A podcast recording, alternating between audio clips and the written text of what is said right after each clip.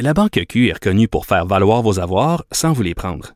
Mais quand vous pensez à votre premier compte bancaire, tu sais, dans le temps à l'école, vous faisiez vos dépôts avec vos scènes dans la petite enveloppe. Hmm, C'était bien beau. Mais avec le temps, ce vieux compte-là vous a coûté des milliers de dollars en frais, puis vous ne faites pas une scène d'intérêt. Avec la Banque Q, vous obtenez des intérêts élevés et aucun frais sur vos services bancaires courants.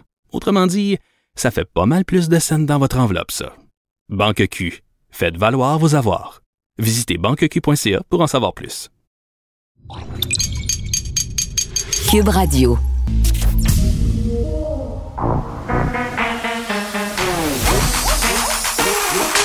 Elle a une opinion sur tous les sujets. Pour elle, toutes les questions peuvent être posées. Geneviève Peterson. Cube, Cube, Cube, Cube Radio.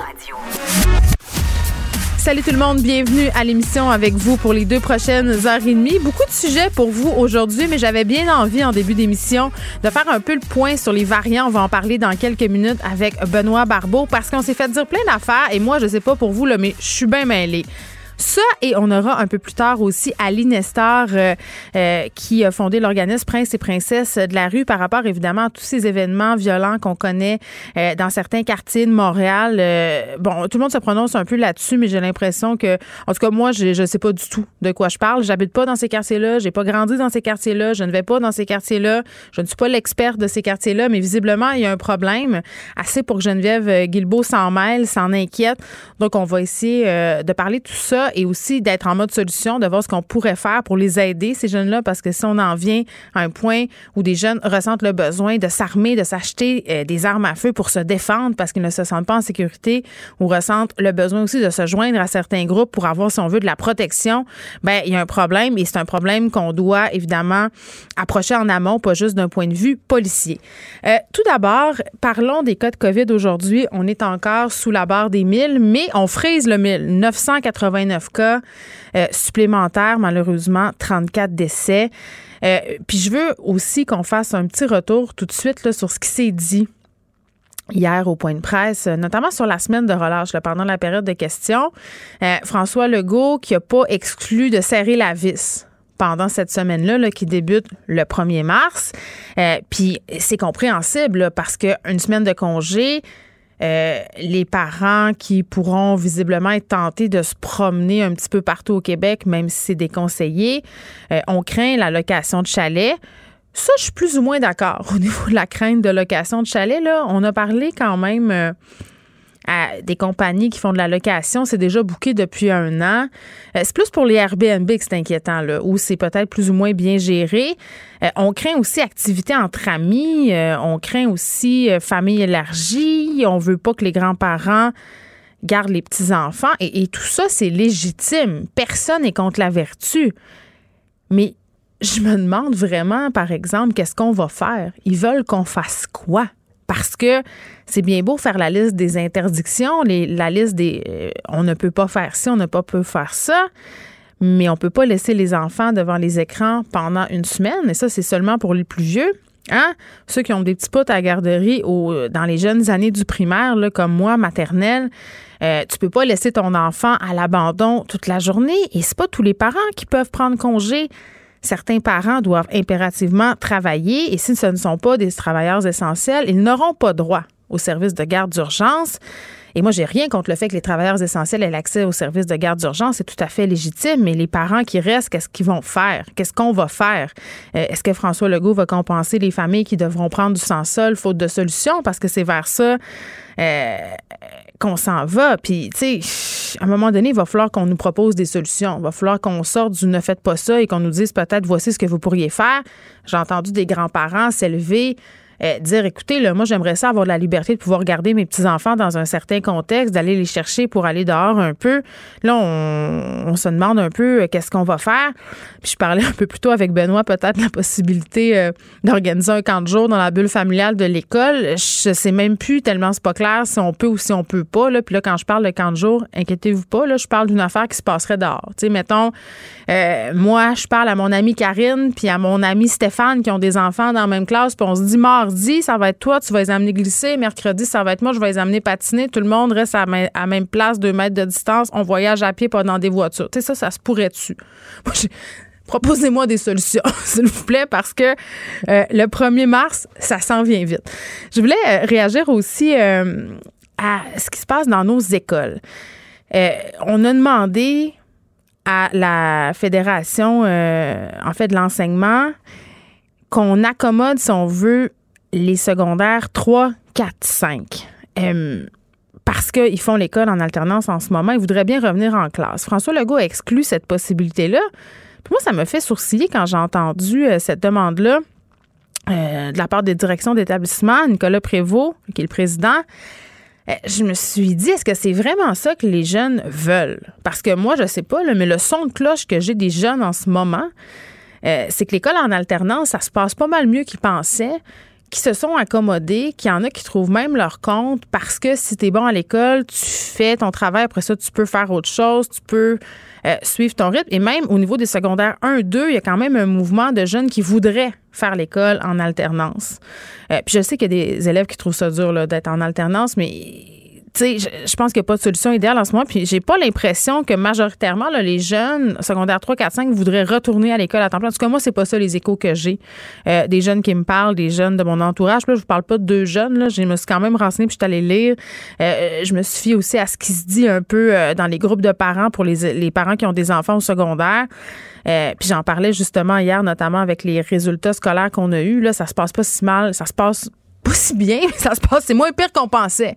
à un moment donné, il faut un peu lâcher le négatif puis se parler de la capacité d'adaptation des jeunes.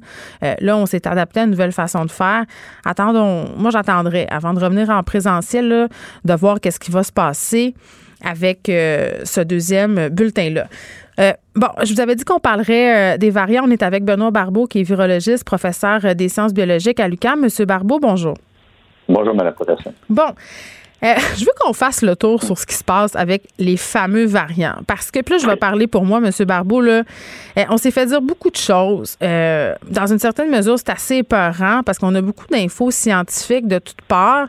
hier, j'entendais le docteur Arruda répondre aux questions des journalistes sur les variants, donner des explications, puis je comprenais pas grand-chose. C'est très, très technique. Puis pour les gens qui n'ont pas l'esprit scientifique comme moi, là, ça peut devenir très vite de la bouillie pour les chats. Euh, je voulais qu'on essaie ensemble de rendre ça plus clair. Plus clair pour moi, plus clair euh, pour le monde, parce que moi, je me dis, quand on connaît pas quelque chose, on s'emballe, on se fait peur. Donc, mm. peut-être faire un tour, M. Barbeau, là, si ça vous dérange pas, euh, sur les principaux variants. Bon, alors, il y a en effet on peut parler de trois principaux variants. On mm. entend parler d'autres, mais on se concentre sur trois. Celui du Royaume-Uni, celui du Brésil et celui d'Afrique du Sud. Alors, ces variants-là, en fait, ils proviennent du même virus qui est la cause de la pandémie, mais sauf qu'ils ont certains éléments différents. Donc, ils ont comme des changements dans leur matériel génétique qui font en sorte que le virus lui-même, qui est produit, aura des propriétés différentes. Donc, si on parle de celui du Royaume-Uni, eh bien, euh, le changement a fait en sorte qu'à la, sa surface, la protéine qui lui permet de se coller à la cellule pour, initier le, son cycle de reproduction va faire en sorte qu'il se colle mieux. Et c'est pour ça que c'est un virus qui se transmet mieux. En tout cas, du moins, c'est ce qu'on comprend. Mm-hmm. Alors ça, c'est le premier vraiment sur lequel on a mis notre attention parce que le Royaume-Uni était très, très euh, actif pour essayer de voir comment que le virus changeait à travers la pandémie.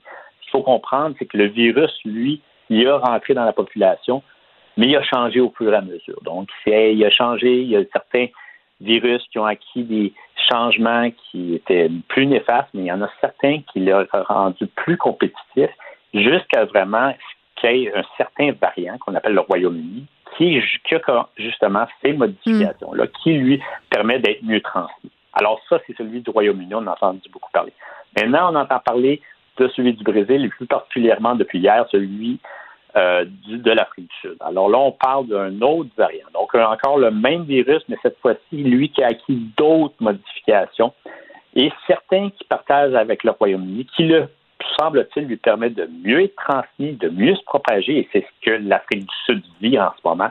On parle de 90% des échantillons positifs sont euh, responsables justement ou ils ont été identifiés comme étant associés à ce variant. Et puis, mais ce variant-là, en plus, semblerait avoir une certaine résistance ou moins, être moins facilement neutralisé par les vaccins actuels. Alors, ce qu'il faut comprendre dans les variants, c'est que comme, c'est comme le virus, c'est le même virus, mais sauf qu'un mm. peu comme nous, dans la population humaine, on est un peu différents l'un à l'autre. Eh bien, il y a des, des virus qui ont évolué, qui ont acquis des, des propriétés bien particulières Bon, là, ce bout-là, euh, on le comprend, est assez clair, mais euh, par rapport à leur dangerosité, parce que plusieurs affaires euh, là-dedans, il y a la capacité de transmission, mais aussi la résistance au vaccin. Donc, en ce sens-là, de quel variant on devrait le plus se préoccuper? Bien, donc, en ce moment, évidemment, si on parle de dangerosité, donc en termes de, de capacité d'être associé à des symptômes plus sévères. On a mm-hmm. entendu parler, le premier ministre Boris Johnson parler de celui du Royaume-Uni. Euh, je, je ne sais pas à quel point justement euh, les résultats sont probables, mais on verra. N'empêche que ce n'est pas nécessairement des virus qui sont plus dangereux. Donc, ça ne veut pas dire que si vous êtes infecté par ce variant-là, vous allez être plus susceptible à, vous retrouver à l'hôpital et avoir des complications très sévères. Oui, parce qu'on dirait qu'on pense ça. Il nous parle des variants, puis on se dit, oh mon Dieu, si je pogne le variant, ça va être mille fois pire. C'est ça l'idée répandue. Exactement. Donc, le premier point qui est très important, c'est qu'un virus, lui, lorsqu'un virus rentre dans une population hmm. nouvellement, il va y avoir différentes formes qui vont se créer parce que les virus, ils changent beaucoup. Donc, ils ont besoin de, changer énormément. Ils s'adaptent, puis justement, selon les circonstances, celui qui va avoir le meilleur changement, ben, va être celui qui va se transmettre le plus. Mais sauf qu'à son avantage aussi, c'est d'éviter justement que la, le, son autre, évidemment, c'est l'humain, l'être mm-hmm. humain, se retrouve justement à être hypothéqué rapidement et en décède. Alors, c'est qu'un peu contre nature et le virus, justement, pour qu'il puisse se transmettre le plus activement, le plus efficacement, même euh, et c'est à son avantage de faire en sorte que la personne qui est infectée ou l'animal soit mm. quand même euh, survive le plus longtemps, puis même ne soit même pas affecté, n'ait pas des symptômes sévères. Alors, première chose, les variants, de ce qu'on en sait, ne sont pas plus dangereux que le virus initial qui a été la cause, qui est la cause de la pandémie. Bon, mais pourquoi on capote comme ça de bord, Puis pourquoi on est en train de se dire, OK, là, si euh, ils sont présents sur notre territoire, euh, parce que là, c'est le cas, euh, on a des traces du variant du Royaume-Uni, traces du variant sud-africain, brésilien qui a été trouvé en Ontario. La crainte qu'on a, c'est, mon Dieu, ça va se répandre comme au printemps passé, puis là, on va être dans une espèce de trois, quatrième vague, là. Ben, en fait, oui. Mais ce qu'il faut comprendre aussi, c'est que les vaccins, en ce moment, on démontre de plus en plus qu'ils sont efficaces pour éviter qu'une personne qui soit infectée transmette le virus. Donc, le degré de contagiosité, est moindre. Pardon. Mais ce qui est important également, c'est que si le vaccin est moins efficace hmm. contre un variant, eh bien, les études de phase clinique 3 étaient surtout dédiées à une démonstration que le vaccin pouvait empêcher des symptômes sévères reliés à, l'infection.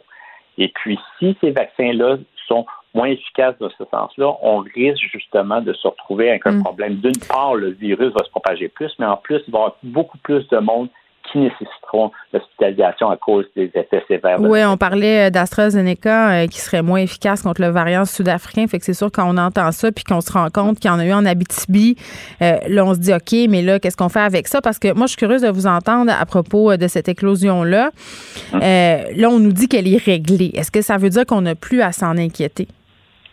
Ben, régler, je ne sais pas exactement ce qu'il veut dire par régler. C'est sûr que ben, les gens ont été en quarantaine, c'est plus actif, c'est ça. Exact, oui, ça je crois. Donc les deux cas ont été réglés. Mais là, on parle en ce moment, il n'y a aucune association avec des voyages de l'extérieur. C'est ça. Ce qui veut donc dire qu'à quelque part, on redoute qu'il y a eu une transmission communautaire. Alors, vous savez, la BTB et Témiscamingue sont collés sur l'Ontario. L'Ontario a déjà eu des cas qui ont été répertoriés comme de, ce variant-là. Hmm. Alors, il y a eu sûrement eu une transmission à quelque part parce que quand on parle, on identifie le variant comme étant euh, celui de l'Afrique du Sud, eh bien, c'est celui de l'Afrique du Sud. Donc, il, vient sûrement de l'extérieur. Que ça soit d'un autre pays, évidemment, que l'Afrique du Sud, c'est fort possible parce hmm. que on entend parler depuis, je crois, décembre ou peut-être un peu avant de, de ce variant-là mais c'est pas parce que vous le détectez euh, à, un, mois de, 2020 qu'il vient tout simplement d'apparaître. Oui, il, se promenait peut-être euh, déjà. Puis en ce sens-là, vous me parlez de l'Ontario. Là, certains experts disent qu'on devrait fermer la frontière ontarienne. Euh, puis là, on, parle de mettre des barrages entre les régions, peut-être pour la semaine de relâche. Vous êtes où par rapport à ça? ah, ça devient compliqué. Je crois que ça va donner une, ça va imposer quand même un sérieux coup de barre euh, au niveau des tout ce qui est euh, les, les, systèmes, voyons, plutôt la, la, police et toutes les, les, les, toute cette infrastructure. Euh, vous savez, honnêtement, au Québec, en tout cas, que vous êtes dans la zone rouge ou même dans la zone orange, vous devriez éviter tout déplacement et surtout à l'extérieur de votre zone. Je veux dire, si vous commencez à vous déplacer d'une province à l'autre, vous êtes, je dirais, en, en grande partie fautif. Alors, les mesures sont là, on doit les appliquer. Si on met des barrières, ça va peut-être justement imposer certaines. Oui, parce qu'on le sait là, que de dire de ne pas le faire, les, les gens le font quand même, certaines parties. Exactement. Je comprends, mais je veux dire, c'est beaucoup d'efforts qu'on fournit dans ce sens-là. Et je ne sais pas, je crois que les gens finiraient d'être capables justement de traverser une province. Mm. C'est sûr qu'il y a un certain élément de contrôle, mais à un moment donné, il faut quand même s'assurer que la population comprenne qu'il faut éviter de se mm. déplacer. Puis, on, ne pourra pas contrôler tout. Ça, c'est mm. certain. Il y en a toujours qui vont éviter justement transgresser ces. oui, puis même les barrages, là, M. Barbeau, au printemps dernier, tu pouvais les contourner. Moi, je me suis rendu ben, euh, jusqu'à la TUC sans en voir un.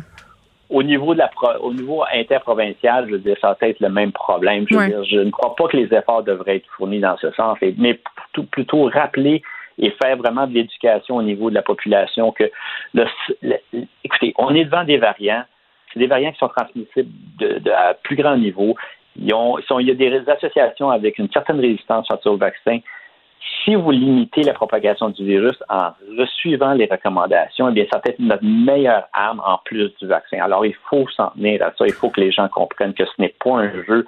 On est devant une course. Et plus qu'on permet le virus de se transmettre, que ce soit un variant ou un autre, hmm. plus qu'on lui donne une chance de s'adapter. Oui, puis c'est peut-être de dire aussi, euh, en fait, d'axer sur les effets positifs des mesures au lieu de taper sa tête des gens. Là, on a eu des, des, études qui nous ont montré que, bon, dans, dans plusieurs pays, les gens sont tannés de se faire un peu euh, euh, taper sa tête par rapport à, la COVID-19. Donc, peut-être, tu sais, M. Legault, je trouve qu'en ce moment, de dire, voyez, ça fonctionne, voici comment, pourquoi ça fonctionne, c'est peut-être un incitatif qui est plus, un incitatif, pardon, qui est plus grand qu'une barrière rendu là, le rendu où est-ce qu'on est, euh, dans la pandémie. Benoît Barbeau, merci, qui est virologiste et professeur des sciences biologiques à l'UQAM. On faisait le point sur les différents variants.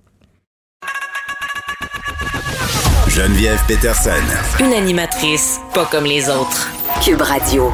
Ah, c'est l'heure de retrouver Nicole Gibault. Salut, Nicole. Bon, on se parle euh, des citoyens de l'ancienne Lorette euh, qui demeuraient à proximité de la résidence de Karl Maheu. Karl Maheu euh, qui s'est fait arrêter par la GRC pour possession d'armes prohibées avait aussi chez lui des bombes artisanales. C'est toujours toujours un peu traumatisant. Tu sais quand on dit on connaît jamais vraiment les gens, là, tu sais ton voisin tu je sais pas moi tu le vois sortir ses vidanges, rentrer ses vidanges, il a l'air bien normal, tu, tu pourrais pas soupçonner qu'il y a plein d'armes chez eux puis des bombes artisanales. Non, puis je comprends très bien euh, pourquoi les gens sont inquiets. Premièrement, il, fait face à des accusations. Là, on n'a pas, j'ai pas l'accusation exacte, mais de toute évidence, il a été pris avec. on a saisi un arsenal hmm. de, d'armes. On avait parlé un tout petit peu quand ça avait commencé là, tout ceci, mais c'est, c'est vraiment extrêmement. Je suis allée revoir les photos là, puis c'était peur. Ah, il y avait du nitrate de potassium chez lui là. Il, était équipé pour veiller tard.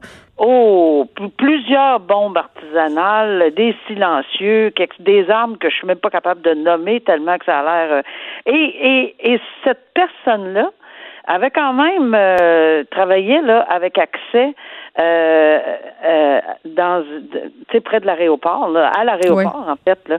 Euh, et, tout ça là, c'est c'est c'est nécessairement extrêmement inquiétant. Mais là, aujourd'hui, on apprend que les gens sont inquiets. Pourquoi? Parce que ils savent que ça se trouvait dans ce duplex-là, ces armes-là, qu'on a saisies, etc., qu'on mm. savait pas quel genre de personne il était, mais qu'on l'a remis en liberté. Ben, moi, aussi, moi, j'ai pas, j'ai pas de, je comprends le, le, principe de la remise en liberté. Là où j'ai un problème, là, c'est encore une fois, je le soulève, la question de communication. Le DPCP, et je que le DPCP n'est pas obligé de divulguer quoi que ce soit. On n'a pas obligé de se faire répéter ça régulièrement. Puis on sait qu'il y a une enquête, on sait qu'il va y avoir un procès, on sait tout ça. Une remise en liberté, là, à moins, et pour avoir siégé assez longtemps pour le savoir, on ferme pas les portes de la salle de cours, c'est public. À moins qu'il y ait un secret national. Dans Dubé, par exemple, le pilote des stars, on se souvient qu'il y avait des affaires d'intérêt pratiquement de sécurité nationale. On, on, a, on a effectivement mis des huis clos. Il n'y a, y a, pas de problème. Mais ici, pourquoi? Il y a une remise en liberté. Je comprends le principe. On nous répète sur un communiqué que le principe, c'est la remise en liberté et c'est l'exception de la détention. Oui, ça, on, on en convient, mais la sécurité du public, les inquiétudes et la confiance, puis miner la confiance du public, ça aussi, c'est des critères dans le code criminel. Et ça, ça, ça, je te dirais ça en premier. Puis même si la couronne a décidé de le remettre en liberté, puis c'est son choix et le juge ne ou la juge ne peut jamais intervenir, ben deuxièmement, lorsqu'on demande est-ce qu'il y a des conditions, parce que les gens ils ont peur là, parce qu'ils ont vu de la lumière encore une fois hier soir ou quelque chose du genre dans le duplex, c'est-à-dire que qui est là, est-ce qu'il est retourné, les gens s'inquiètent là, et avec raison. Moi je vais juste dire que lorsqu'on, à moins d'une ordonnance de huit là, à moins d'une ordonnance de non-publication, à moins d'un secret d'État mm. national pourquoi on donne pas les conditions? Je veux dire, c'est public, cette affaire-là. Là, c'est, je comprends que quelqu'un peut aller au palais de justice, peut aller le voir, peut aller, mais on est en pandémie, là. Alors, on peut-tu rassurer le monde puis dire, regardez, il y a des conditions bien strictes, puis on a, euh, on, on a sécurisé, parce que c'est ça, une remise en liberté sous condition, là. C'est qu'on a des conditions qui sont supposées de sécuriser euh, le, public, de, s'assurer qu'ils vont revenir à la cour. Mm. Euh, de prendre les dispositions nécessaires, mais on ne sait pas c'est quoi. Oui, puis en même temps, il y, a, une petite partie nébuleuse dans cette histoire-là, Nicole, parce que M. Maheu, euh, bon, euh, aurait fait des publications Facebook qui ont été retirées. on se demande en fait qu'est-ce qu'il allait faire avec cet arsenal-là? Est-ce que c'était un arsenal qu'il avait entre guillemets par passion pour le plaisir? On sait qu'il y a des collectionneurs d'armes. Puis là, je dis pas que c'est le cas, mais quand même des questions qui sont soulevées parce qu'il aurait euh, voulu savoir s'il était possible de tirer avec une arme prohibée classée euh, 12 euh, 5 au tir au club de tir pardon Beau Séjour. Euh, il avait tenté aussi de mettre sur pied un site internet de vente d'articles de chasse et de pêche. Donc c'est pas trop clair qu'est-ce qu'il voulait le faire. Euh, puis on sait pas s'il y avait un permis d'arme à feu parce qu'on peut pas le dire. Donc, tu sais, c'est. On sait rien. On sait absolument rien, mais. Euh, et d'où l'importance de comprendre que ces gens-là, les voisins et les personnes du quartier sont inquiets. Je dire, honnêtement, je le serais énormément moi ben aussi dans les circonstances, mais je pense qu'il n'y a pas un être humain qui le serait pas. Maintenant, oui, il peut y avoir des balises dans une dans une remise en liberté puis des conditions très strictes euh, où ça se comprend aussi, mais je pense qu'on pourrait le savoir en toute honnêteté. Ben oui, parfois le DPCP gagnerait justement à sortir de son mutisme. Mm. Communiquer.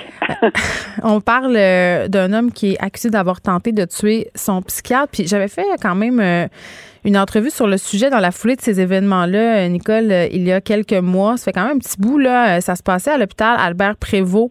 Euh, des employés qui s'étaient montrés inquiets parce que le climat de violence là-bas est quand même assez élevé.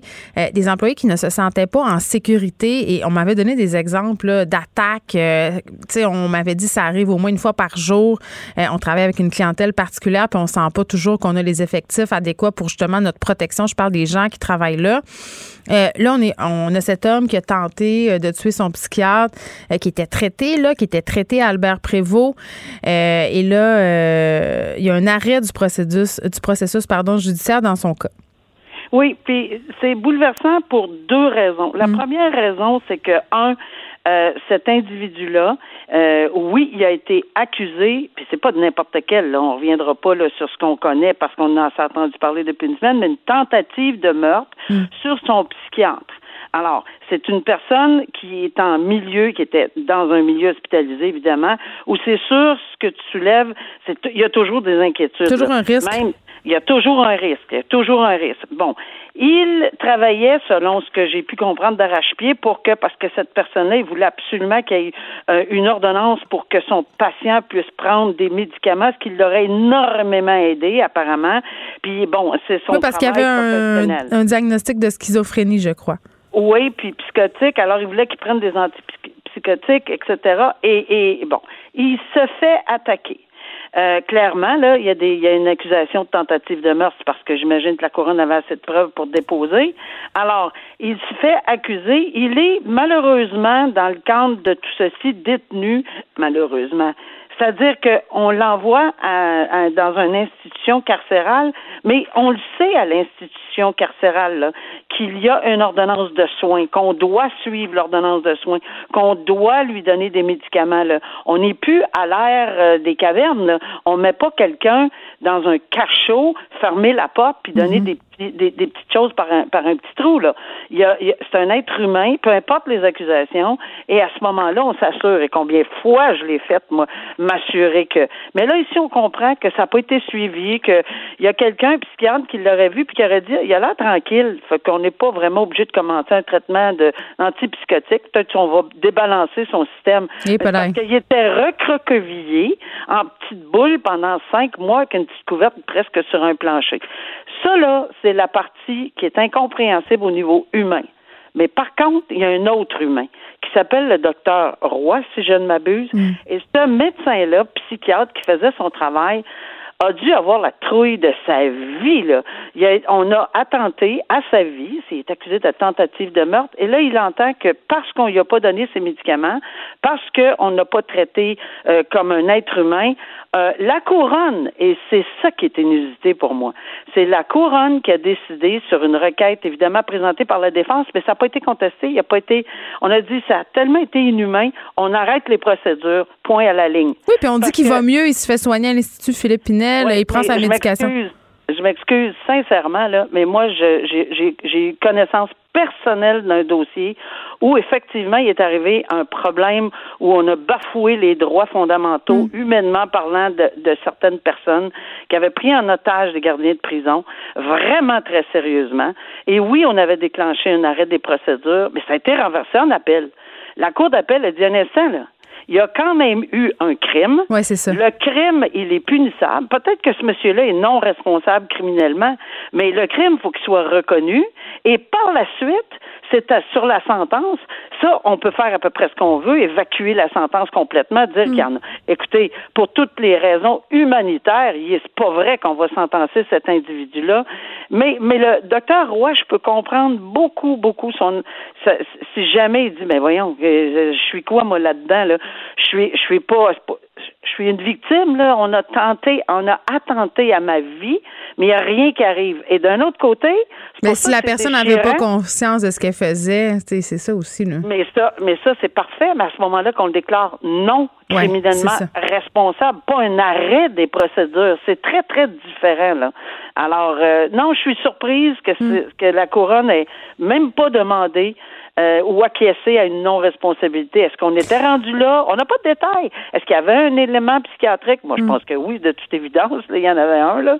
Ça aurait été assez facile de, de ne pas contester la non-responsabilité criminelle. Mais on aurait eu un crime.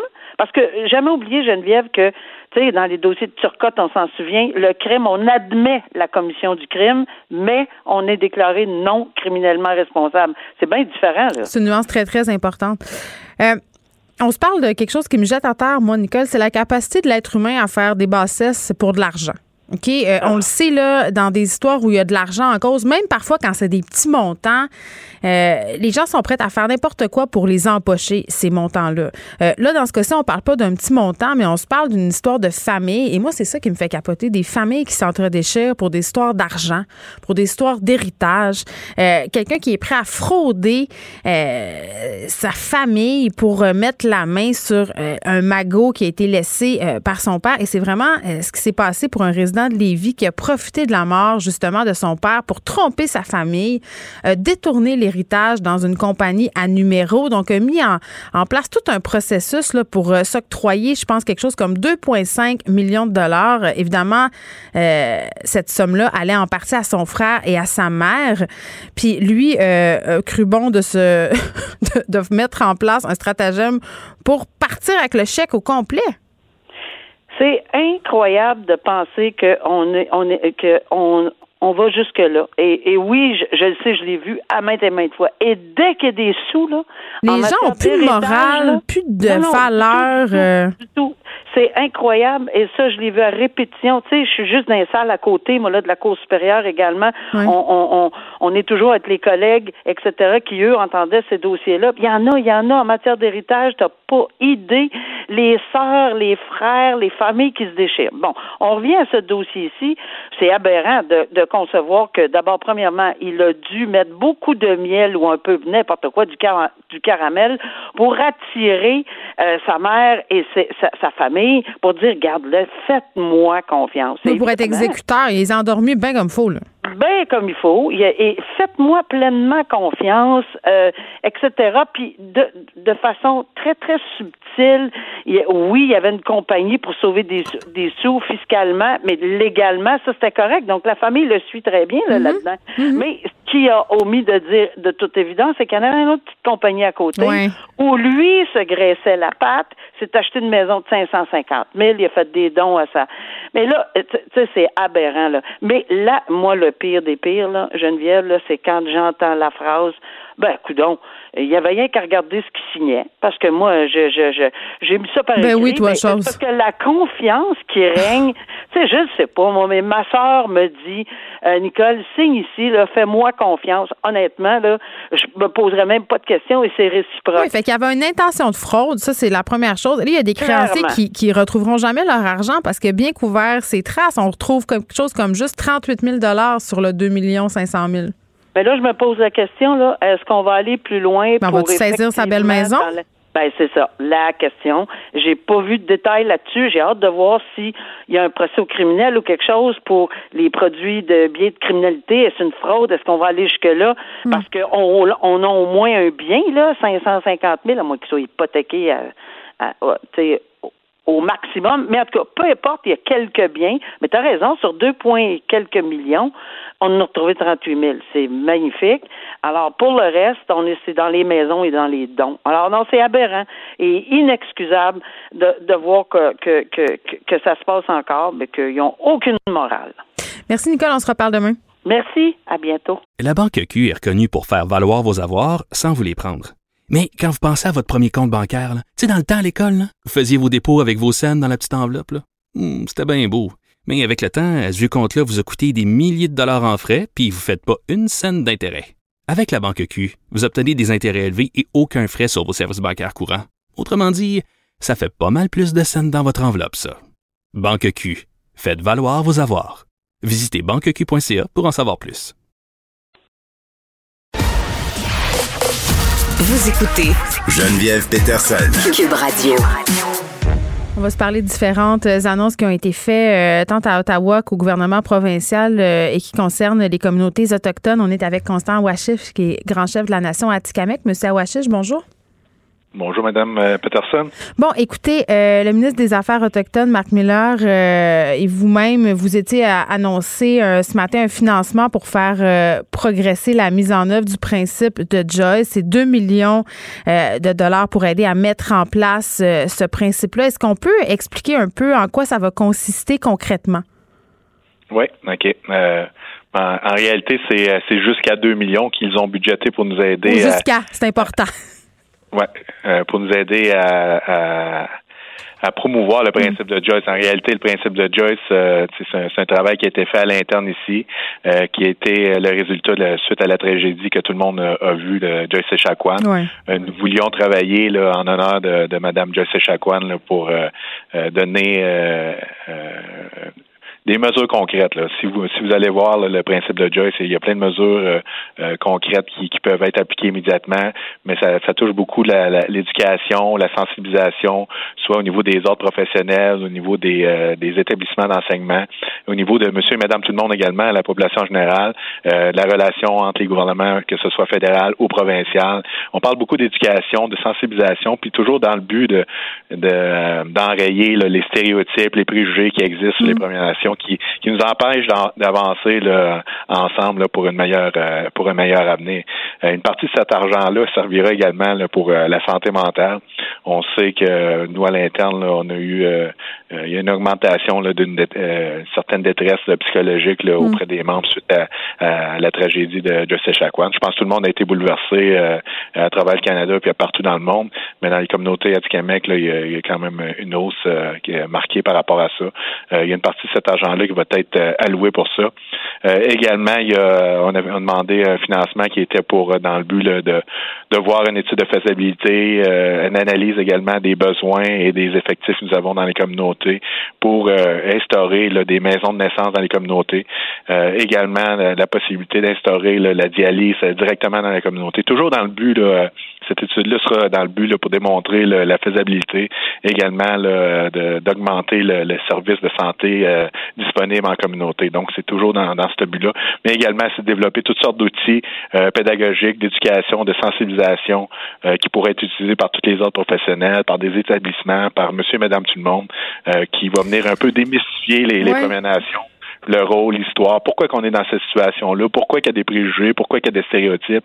Puis c'est c'est une question d'éducation. Hein. C'est pas pas facile quand on parle de, racisme, c'est pas facile quand on parle de discrimination.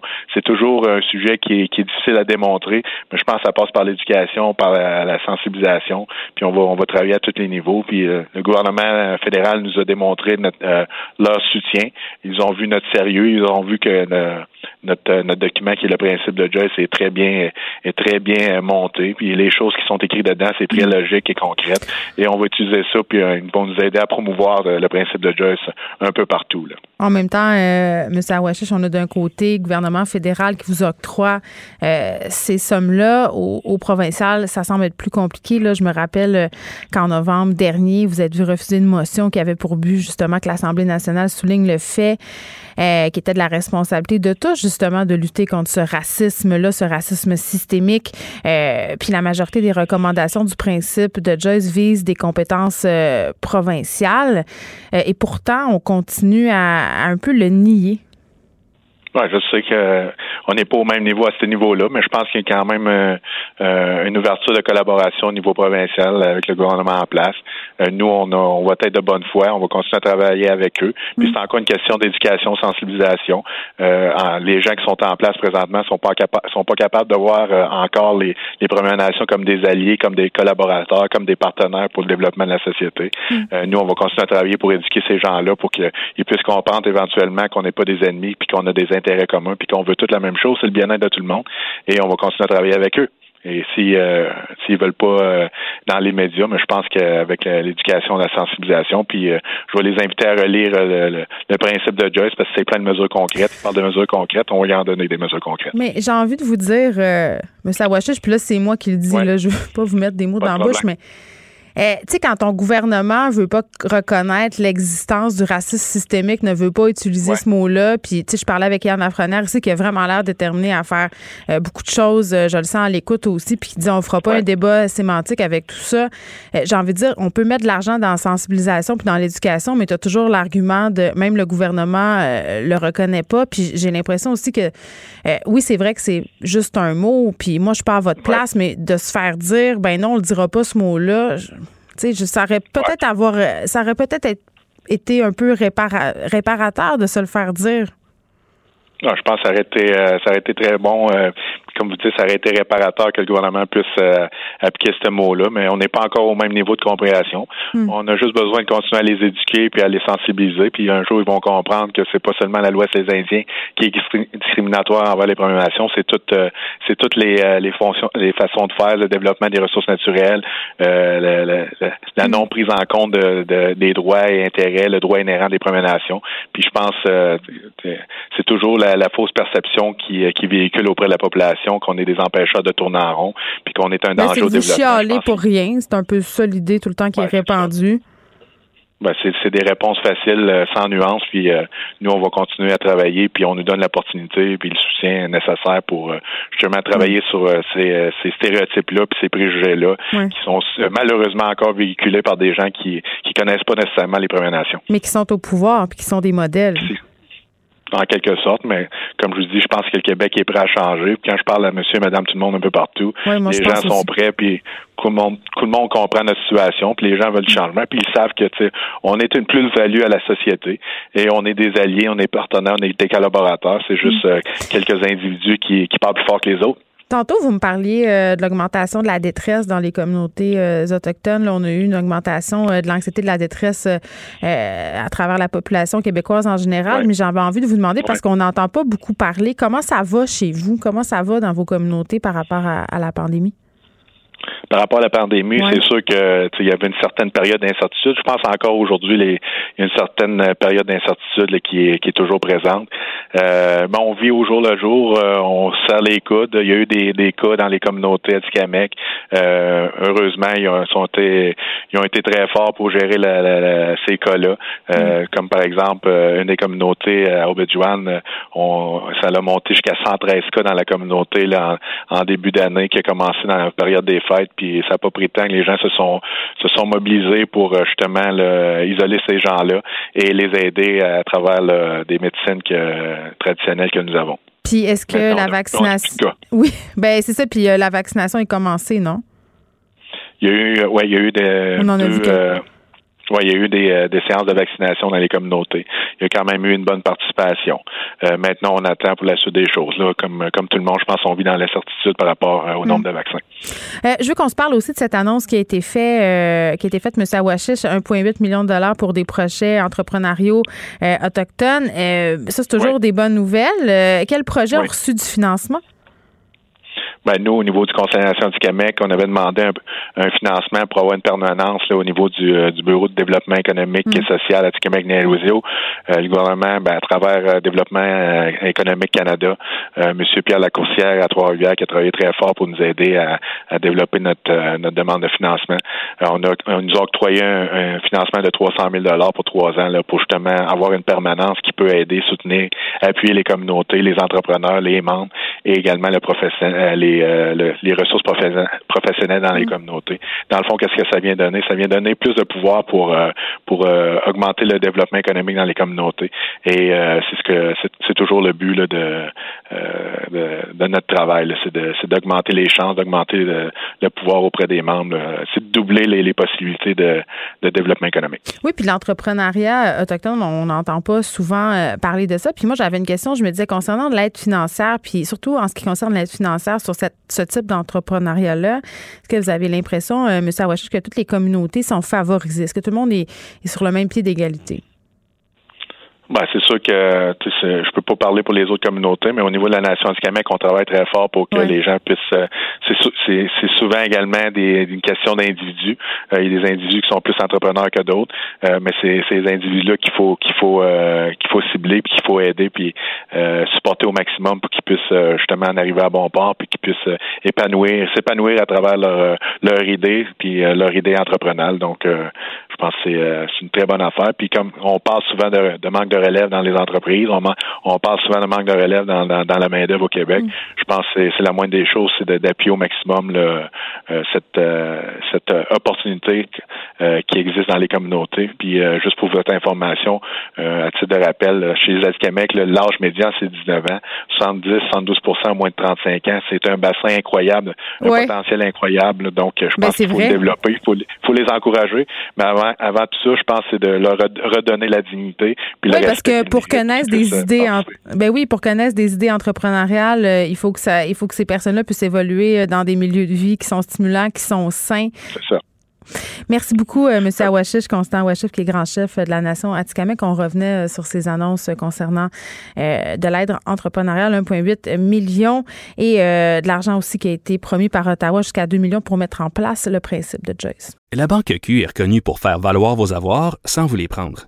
Mais quand vous pensez à votre premier compte bancaire, tu sais, dans le temps à l'école, vous faisiez vos dépôts avec vos scènes dans la petite enveloppe. Hmm, c'était bien beau. Mais avec le temps, ce vieux compte-là vous a coûté des milliers de dollars en frais, puis vous ne faites pas une scène d'intérêt. Avec la banque Q, vous obtenez des intérêts élevés et aucun frais sur vos services bancaires courants. Autrement dit, ça fait pas mal plus de scènes dans votre enveloppe, ça. Banque Q, faites valoir vos avoirs. Visitez banqueq.ca pour en savoir plus. Geneviève Peterson. Elle réécrit le scénario de l'actualité tous les jours. Vous écoutez Geneviève Peterson. Cube Radio. Euh, un sujet très sensible. Euh, évidemment, on a tous entendu parler de la mort euh, de Myriam Bandawi qui a péri en fait de blessures par balle à la tête dans une fusillade à Saint-Léonard. ça se passait en fin de semaine. Et là, vraiment, tout le monde se pose des questions, tout le monde se prononce aussi. Là, puis j'ai l'impression que on se prononce un peu sans savoir. J'avais bien envie de parler de ça avec Ali Nestor, de la réalité des jeunes de l'Est de la ville, parce que ce sont des quartiers dans l'Est de Montréal. Saint-Léonard, c'est dans l'Est. puis pour pourquoi j'ai envie, euh, j'avais envie de parler avec Ali, c'est parce que, bon, euh, Ali euh, a créé un organisme qui s'appelle Ali et les princes et princesses de la rue. Et vraiment, là, c'est un ancien boxeur qui a un historique, c'est ce que je veux dire, qui a fait partie, si on veut, d'un gang. Puis vraiment, cet organisme-là s'appuie un peu sur l'esprit de corps, la boxe, l'enseignement, la pratique des arts martiaux pour donner peut-être un but, puis donner aussi de l'estime de soi à des jeunes. Parce que comment ça se fait qu'on est aux prises en ce moment avec des jeunes qui ont, qui ont besoin de s'armer, qui ont besoin de s'allier peut-être avec des personnes non recommandables. C'est des questions aussi qu'il faut se poser. Euh, donc, il est là, Alinestar. Salut. Salut, merci de l'invitation. Ben écoute, merci de l'avoir accepté parce que euh, en ce moment, c'est super émotif comme sujet. Pour vrai, là, euh, tout le monde a envie de, de, mettre son grain de sel, de se prononcer. Puis je pense que les gens ont, ont besoin de trouver des explications parce qu'évidemment, puis là, je vais expliquer Myriam Bandawi, c'est une victime, entre guillemets, innocente, mais toutes les victimes, peu importe leur historique, peu importe euh, s'il y avait des liens ou pas avec euh, des gangs criminalisés ou qu'en sais-je, là, euh, ce sont des victimes de trop, à mon sens. Là, à première vue, ce qu'on sait, c'est que le conflit mortel, ça serait pas lié au crime organisé ou aux gangs de rue. Les sources policières peuvent évidemment pas en dire trop. On s'était parlé, Ali, en août dernier. Euh, des jeunes. On, s'était parlé du fait qu'il était plus difficile pour des acteurs, des organismes comme le vôtre de rejoindre les jeunes pendant la pandémie. Là, est-ce qu'on est, qu'on est en train de se rendre compte que le fait de ne pas pouvoir les rejoindre, ces jeunes-là, ça a une incidence puis que ça peut créer ce climat de violence-là? Oui, ça peut créer et euh, je dirais même ça le crée en ce moment. Effectivement, comme on dit, on dit souvent les jeunes, il faut les occuper. Et si on ne les occupe pas, ben, ils vont finir par s'occuper eux-mêmes. Et en ce moment, autant les jeunes que les moins jeunes, ce qu'on demande à toutes les personnes, c'est de, de ne pas faire ce qui d'habitude les rend de façon équilibre. Alors, on demande aux gens de ne pas se rassembler, on demande aux gens de ne pas voir leurs proches, on demande aux gens euh, de rester seuls, de s'isoler.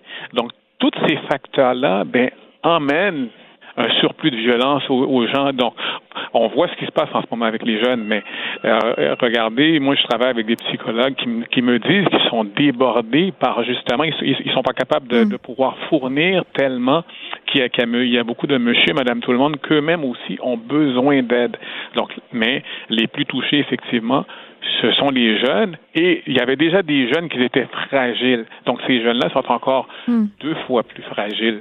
Quand, on s'était parlé effectivement cet été, j'avais parlé de, plusieurs cas de jeunes. Je me rappelle, j'avais parlé d'un des jeunes justement euh, qui avait des difficultés au niveau au, niveau euh, comment je pourrais dire au niveau mental. Bon, ce hmm. jeune-là est venu me voir dernièrement euh, et nous a demandé de l'aide parce qu'il veut, il veut qu'on l'aide à pouvoir aller sur l'aide sociale parce que là, sa copine pendant le confinement, est tombée enceinte. Il est tout jeune, donc ils ont décidé de garder l'enfant quand même. Et malgré tout, bon, ce confinement-là les a amenés à se séparer. Donc là, ils se séparent. Et là, lui, ce qu'il me dit, c'est que je veux absolument aller sur l'aide sociale pour pouvoir finir l'école parce que je ne veux pas avoir à retourner faire des mauvais coups dans la rue encore comme que je faisais. Ah. Donc, c'est des situations réelles comme ça qu'on vit à tous les jours. J'en ai parlé justement avant qu'on se parle. J'ai regroupé mes jeunes pour avoir leur pouls justement pour savoir ce qui se passe, ce qui se passe effectivement. Ils vivent beaucoup de tensions et les gens ont tendance à, à, vouloir minimiser euh, euh, le, ce que les jeunes peuvent vivre comme situation de stress. Mais je pense que les autres aussi ont peur, non, en ce moment? Oui, ils ont peur, ils ont et, et eux autres sont beaucoup plus euh, comment je pourrais dire, ils peuvent difficilement l'expliquer. Ils ont ils ont pas tous les atouts nécessaires, tous les outils mm. nécessaires autant que l'adulte pour pouvoir passer à travers ça. Donc c'est pas pour rien effectivement qu'on voit beaucoup de violence en ce moment dans les rues. C'est pas une question de reflux de gangs de rue quoi que ce soit. Les jeunes ont besoin euh, de ressources, les organismes ont besoin d'aide. Il y a beaucoup d'organismes en ce moment qui, qui, qui, en arrachent énormément. Pourquoi? Parce qu'ils sont laissés à mm. eux-mêmes. Donc, on parle d'endroits comme, oui, dans l'Est, Montréal-Nord, ces places-là. C'est souvent dans, dans, dans ces places-là que malheureusement que l'aide arrive en dernier. Ben oui, puis sais, j'entendais euh, des intervenants dire qu'il y avait peut-être un problème avec l'expression gang de rue là, parce qu'on fait vite, euh, si on veut, des associations avec certaines communautés euh, ethnoculturelles et ça en soi, c'est problématique. Est-ce que est-ce que vous trouvez qu'on est rapide à mettre les jeunes de l'Est de Montréal dans le panier du crime organisé puis des gangs de rue? Là, on dirait que dès qu'on voit trois jeunes ensemble, on dit ça y est, c'est un gang de rue. Ben, dès qu'on voit trois jeunes ensemble, mais surtout dès qu'on voit trois jeunes qui ne sont qui, qui sont d'origine immigrante. Ben oui, c'est ça. On a tendance à dire gang de rue. Donc, donc c'est extrêmement péjoratif hmm. et mal juger ces jeunes-là les amène aussi à avoir un mauvais comportement. Donc, effectivement. Mais oui, parce qu'ils doivent se sentir ostracisés. À un moment donné, euh, si tu as l'impression que tout le monde est contre toi, euh, tu te regroupes peut-être avec des personnes moins fréquentables pour avoir un sentiment d'appartenance puis pour te sentir aussi protégé en quelque part. Exactement, mais ces jeunes-là ne sont pas capables de l'expliquer comme, comme, comme moi et toi, ils sont en train d'expliquer. Ces jeunes-là se cherchent eux-mêmes, ne se comprennent pas eux-mêmes, donc ils ont besoin d'avoir des places où ce qu'ils vont pouvoir, où ce qu'on va pouvoir les comprendre et non les juger, leur donner une place où ce qu'ils peuvent vraiment s'épanouir, mm. comprendre clairement qui ils sont et, et vivre cette jeunesse. Ben, puis c'est ça. Puis là, depuis le début de la semaine, on a plein de gens qui parlent dans les médias à propos de Montréal-Est, de la, la réalité des gens de Montréal-Est, la réalité des jeunes dans les gangs de rue. Euh, puis on s'entend que la plupart de ces gens-là habitent pas dans ces quartiers-là, ont pas grandi là. Euh, on décrit euh, Saint-Léonard quasiment comme une zone de guerre. Là. Moi, j'ai envie de vous demander, c'est quoi réellement vivre à, à Montréal-Est, dans ces quartiers-là? Non, c'est pas vrai. C'est de la propagande. C'est des gens qui parlent à travers leur chapeau. Euh, j'ai vécu à Saint-Léonard. J'ai vécu. Mhm. euh, j'ai mon, mon premier organisme a été fait à Montréal. Non, ce n'est pas vrai. Euh, oui, effectivement, il y a, y a, une partie de ces endroits-là qui ont besoin d'aide. Il y a une partie de ces endroits-là qui sont que ce sont des milieux défavorisés. Euh, mais c'est pas vrai que la violence elle est partout dans l'est, elle est partout à Montréal-Nord, elle est partout à Saint-Léonard. Ce n'est pas vrai. C'est parler à travers son chapeau. Donc ces gens-là qui parlent à travers leur chapeau, la meilleure chose, justement, c'est de voir comment ils peuvent aider ces gens-là, tout simplement. Bien, puis c'est ça, puis on dirait que personne s'entend sur quoi faire pour régler cette situation-là. Tu sais, on a la mairesse qui a fait des petites visites dans l'Est. Euh, là, tu as la police qui se prononce, tu as des commentateurs euh, qui se prononcent, mais en ce moment, qu'est-ce qu'on peut faire pour améliorer les choses? En ce moment, c'est bien beau, effectivement, comme, comme tu as dit, effectivement, la mairesse qui fait sa sortie, euh, chef de police qui fait sa sortie, mais ça c'est beau, ça c'est bien beau, ça c'est quand justement il y a un événement qui arrive, oh, puis là, c'est sûr, on veut se faire du capital politique, on veut montrer qu'on est là. Mais au jour le jour, est-ce que ces gens-là sont vraiment là pour faire avancer les choses? Mm. Tous ces organismes qui demandent de l'aide à l'année longue, puis qu'on les ferme la porte, pour X raisons qui, qui, ne vaut qui ne vaut rien, ces, ces organismes-là, c'est des refus qu'ils demandent par-dessus des refus à chaque fois qu'ils font des demandes hmm. pour pouvoir faire avancer la cause de ces jeunes-là. Donc, euh, les gens qui veulent aider, justement, c'est de, de, de, frapper aux portes de ces organismes-là, de voir justement de, de comment ils peuvent aider ces organismes-là à avancer. Ces organismes ont besoin de bénévoles, hmm. ont besoin de bras pour accompagner ces jeunes-là. Exemple, nous autres, à notre organisme, on a un programme scolaire, on a des jeunes qui réussissent à tous les jours ici. Donc, on, on a, on a la chance d'avoir des bénévoles qui viennent les encourager. Juste le fait de s'asseoir à côté d'un jeune, d'être intéressé à lui, mais ça, ça, ça, ça, ça, ça, le, ça le donne ça, ça lui donne tellement de valeur, ça lui donne le goût d'avancer, ça lui donne le goût de réussir. Oui. Bon, euh, je veux qu'on parle un peu de la police. Là. Il s'est passé plein d'affaires, notamment l'affaire Camara euh, ces derniers temps. Euh, là, il se passe tout ça dans certains quartiers. la police, les communautés certaines communautés noires. C'est très tendu. Euh, il y a des gens qui disent que la police euh, agit pas peut-être auprès de certains jeunes parce qu'ils ont peur de se faire accuser de profilage euh, racial. D'un autre côté, on dit qu'il y a du profilage racial. Puis, puis je sais pas, c'est difficile à un moment donné de démêler tout ça. puis je pense qu'on en est venu à la conclusion que le profilage racial, ça existait au sein de la police. Puis je pense que ça, c'est sans équivoque. Mais j'écrivais vendredi passé dans le Journal de Montréal, notamment par rapport à l'affaire Camara, qu'on on savait pas encore si c'était une question de racisme, mais que ce soit ça ou pas, donné, quand la perception des citoyens, c'est que la police est raciste, on a un problème. Donc là, on a une relation difficile entre des communautés, entre la police. Qu'est-ce qu'on fait avec ça? C'est une très bonne question. question. C'est une très, très, très, très bonne question. Et, et la solution, c'est la police. Il a, euh, il, y a, il y a une culture qui existe au sein de la police depuis trop longtemps. Et même lorsqu'on entend encore le chef de police parler en ce moment, on voit qu'il n'est pas intéressé à changer cette culture-là. Euh, le refus vendredi passé d'avoir voulu présenter ses excuses et on a vu qu'il l'a représenté, qu'il a présenté ses excuses. en même temps, il attendait, il attendait le dénouement de l'enquête. Ce bout-là, je peux le comprendre. Ouais. Bah, moi, je le comprends pas, sincèrement, parce que même, même une fois présenté des excuses, je, je, je, dirais pas jusqu'à quel point que j'ai cru à ces excuses. Oui, c'est ça l'affaire. Je, je, dis pas jusqu'à, je dirais pas jusqu'à quel point que j'ai cru la sincérité de voir mm. que, que c'était vraiment, qu'il y avait vraiment un regret. Et malheureusement, effectivement, il y a un problème entre la police et les citoyens. Que ce soit des citoyens euh, venant de d'autres pays ou, ou, pas, ce sont des citoyens quand même québécois, des citoyens canadiens qui ont peur. Moi, ça fait euh, plus de 35 ans que je suis ici et moi, en tant qu'individu, à chaque fois que j'ai une voiture de police qui roule derrière moi depuis plus de cinq minutes, j'ai peur. Et donc, ah c'est pas normal. Ben non, c'est pas normal. Puis je vais reprendre euh, les mots de la mairesse Plante. Euh, bon, je trouve que pour, pour ça, elle, a visé juste, c'est de dire que, que les citoyens de Montréal, tous les citoyens, tous les citoyens dans tous les quartiers doivent pouvoir avoir confiance en leur police. Oui, effectivement. Donc, il faut faire quelque chose. Il y a un problème au sein de la police qui existe depuis trop longtemps. Il faut, il faut changer quelque chose et je pense que ça, ça va commencer à peut-être faire un espace de nettoyage, peut-être qu'il faut penser peut-être même à changer le chef de police en ce moment qu'on a. Il y a, il y a des hommes comme Freddy Daguerre euh, qui, qui devraient peut-être être à sa place.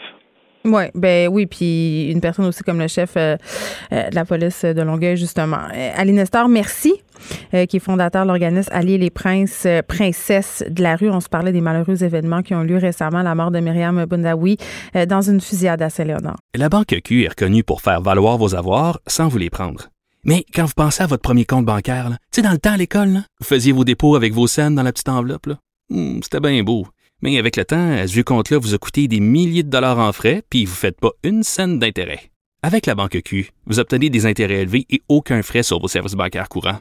Autrement dit, ça fait pas mal plus de scènes dans votre enveloppe, ça.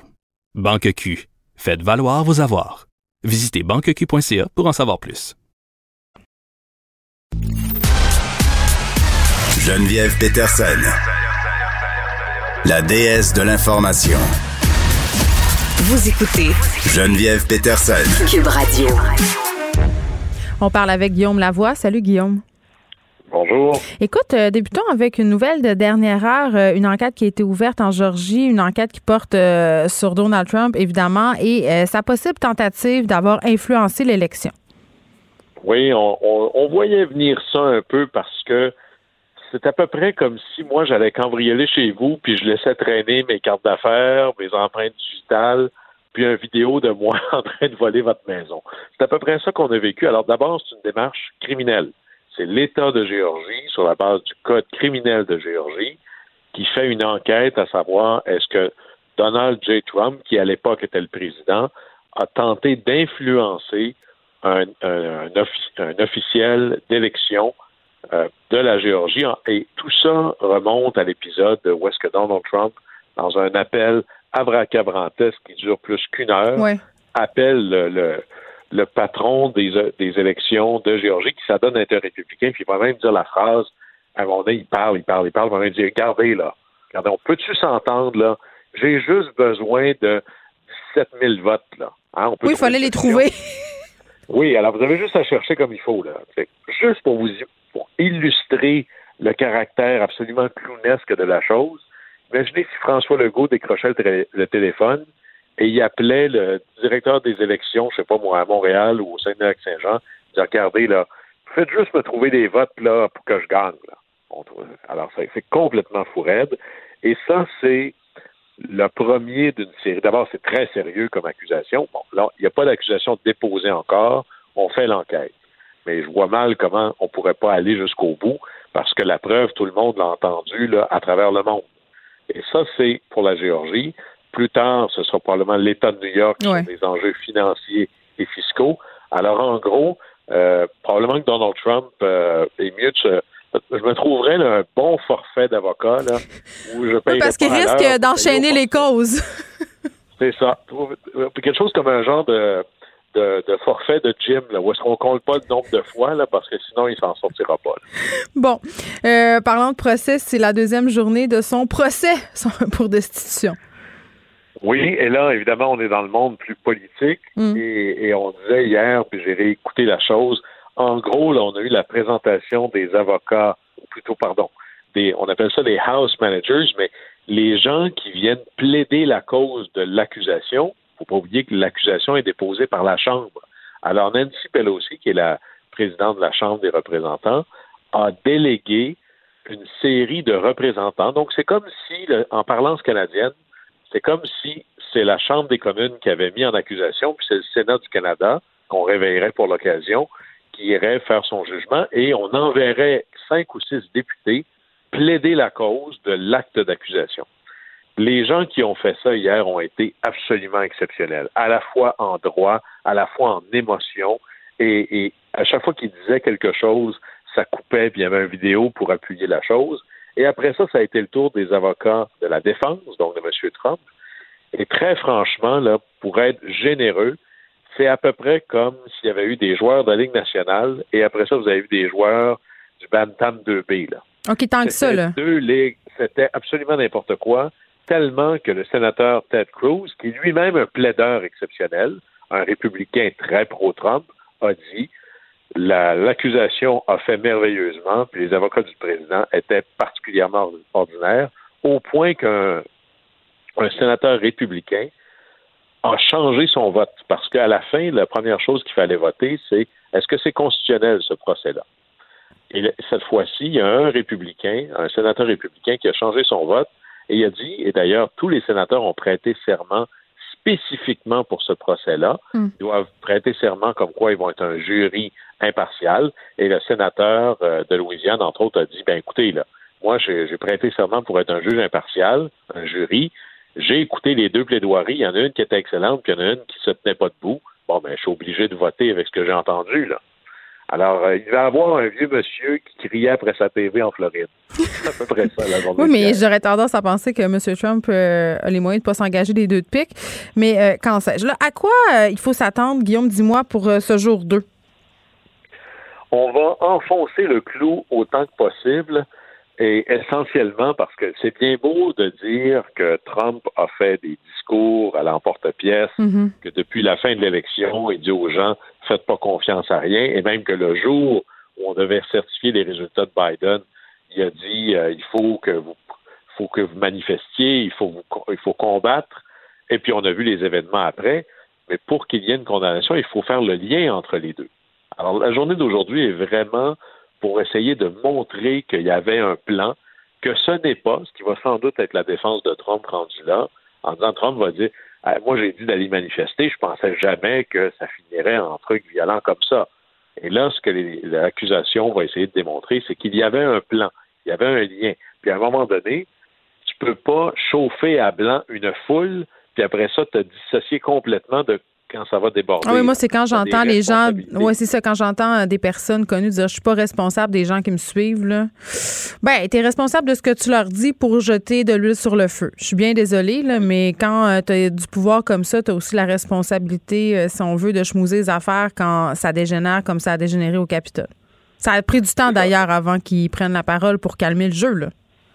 Et, tellement, et d'ailleurs, on en parlait encore euh, hier, mais le, quand on reconstruit le fil des événements, ce que les démocrates ont réussi à très bien faire, ou l'accusation, c'est absolument sidérant que deux heures après qu'on ait vu en direct les gens commencer à défoncer des vitres, puis là, on n'avait pas vu qu'il y avait encore cinq morts, que Trump a fait un tweet en disant Retournez chez vous, je vous aime, souvenez-vous de cette journée, euh, c'est grandiose. Euh, c'est ça qui arrive quand on vole les gens de leur droit d'élection. Alors là, on n'est pas exactement dans euh, je vous demande d'arrêter et je me dissocie de vous et vous êtes des ennemis de l'État. Là. On n'est pas là. Mais ce qui est intéressant, c'est de voir qu'il y, y, a deux procès dans un. Il y a un procès, bien sûr, dans la salle de tribunal qui est le Sénat ici. Et là, ben, on voit bien que c'est difficile d'imaginer que 17 républicains pourraient retourner. Il en manque peut-être 10-12 pour condamner Trump. Mm. Mais il y a un procès à l'extérieur des murs du Sénat. Et évidemment que tout le monde suit ça. Il n'y a pas juste les sénateurs qui voient la preuve. Et en gros, c'est là où, quand euh, Mitch McConnell dit votez votre conscience, qui est le leader des sénateurs républicains, ce qu'il leur dit dans le fond, c'est pensez-y à deux fois. Et tous les sénateurs ne sont pas égaux entre eux. Prenons que les républicains. Il y en a qui sont contre Trump, qui sont 3, 4, 5, 6, c'est correct, mais les autres.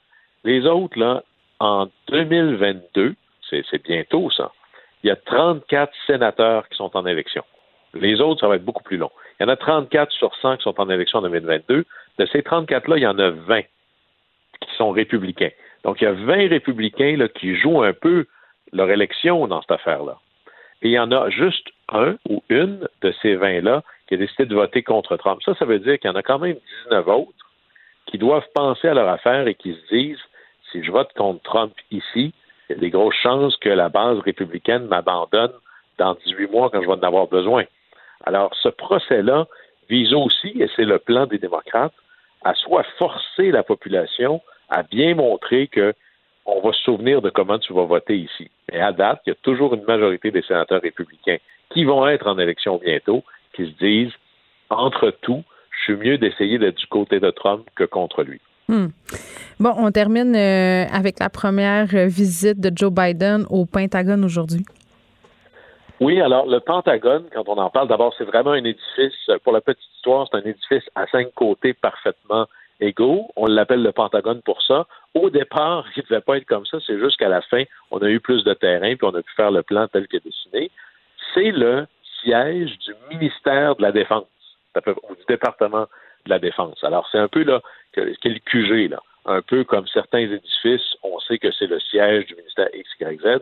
Le Pentagone, c'est la défense, avec un petit budget, presque rien, là, d'à peu près là, 750 quelques milliards de dollars par année.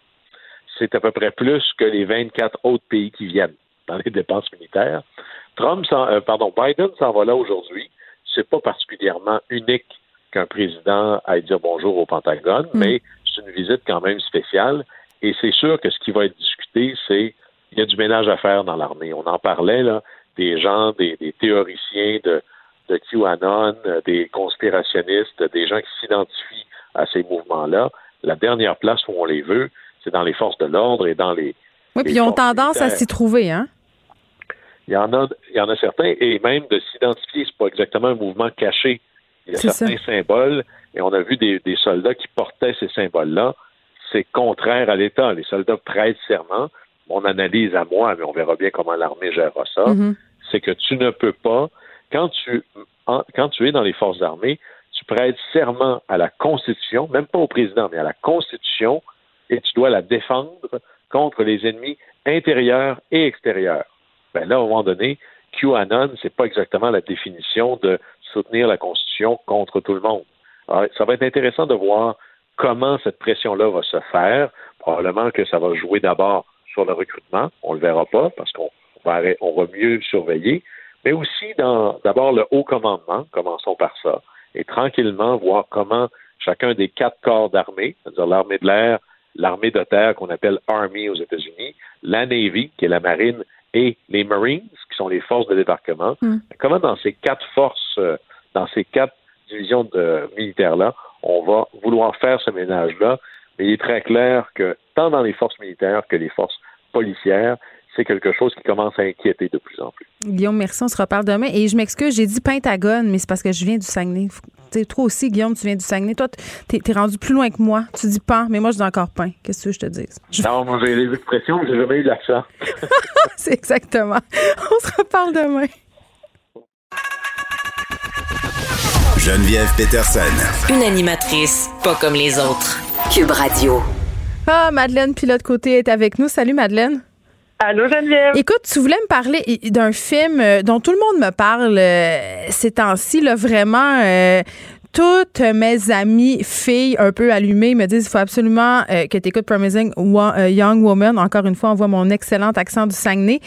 les gens aiment beaucoup ça. Ça a l'air que c'est le film à voir. Ça a l'air que c'est le film que toutes les jeunes femmes devraient voir parce que paraît que ça fait bien du bien. Mais je m'arrange du côté de tes amis aussi, Geneviève, puis je te conseille vraiment de le voir parce que. Mais je suis trop cheap. Je suis trop cheap parce qu'en ce moment, tu, tu, peux juste le louer à 25 pièces. J'attends. je le sais, c'est, vraiment cher. Mais écoute, moi, je l'ai fait parce que j'avais entendu tellement comme de bonnes critiques, puis j'avais lu des articles par rapport à ça. Oui, c'est comme aller au euh, cinéma, là. C'est ça que je me dis. Je vais payer 25 je vais regarder avec ma fille. De... Es-tu trop jeune, 14 ans, pour le regarder? Euh, je je ne sais pas. Je pense que. Non, je pense pas. Je pense Elle a lu La 14 déesse des mouches à feu. Ça va être correct. Bon, c'est ça, est correct. Mais euh, c'est ça, dans le fond, c'est un film qui a, il y a eu beaucoup de, de bonnes critiques.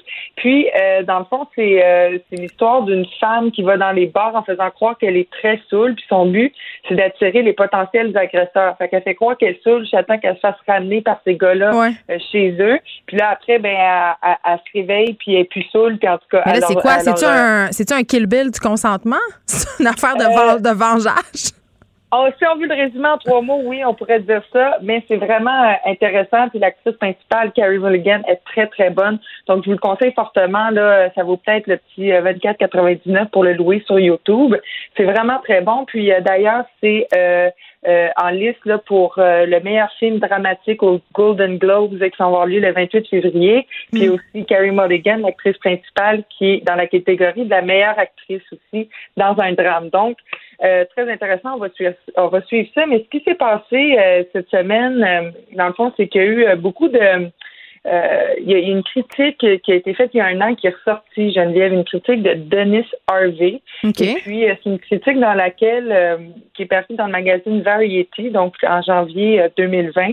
Puis, euh, ce qu'il dit, Dennis Harvey, en gros, c'est que euh, Margot Robbie, qui est une autre actrice que vous connaissez peut-être, qui est une, une des coproductrices du film, aurait fait une meilleure femme fatale, plus convaincante que l'actrice qu'on voit dans le film, Carrie Mulligan. Donc, il dit que Camille- Carrie Mulligan n'avait pas nécessairement le physique de l'emploi, qu'elle est plus ou moins crédible dans ce rôle-là. Euh, excuse-moi, excuse-moi. euh, dans le sens que euh, même si elle, joue euh, la femme seule dans les bars, les gars n'auraient pas eu envie de l'accoster. C'est ça, c'est ça qu'il dit? Ben, c'est ce qu'on peut en déduire. Eh C'est là là là là là là là. Mais oui, donc, il, il- dans le fond, il juge Carrie Mulligan, l'actrice principale du film, euh, sur son physique en disant qu'elle est peut-être pas assez attirante pour être vraiment crédible dans son rôle. Puis, euh, il propose euh, le nom d'une autre actrice, Margot Robbie, Hmm. euh, pour- qui aurait été meilleure, selon lui, euh, vu son physique dans ce rôle-là. Puis là, Bon, pourquoi ça refait surface?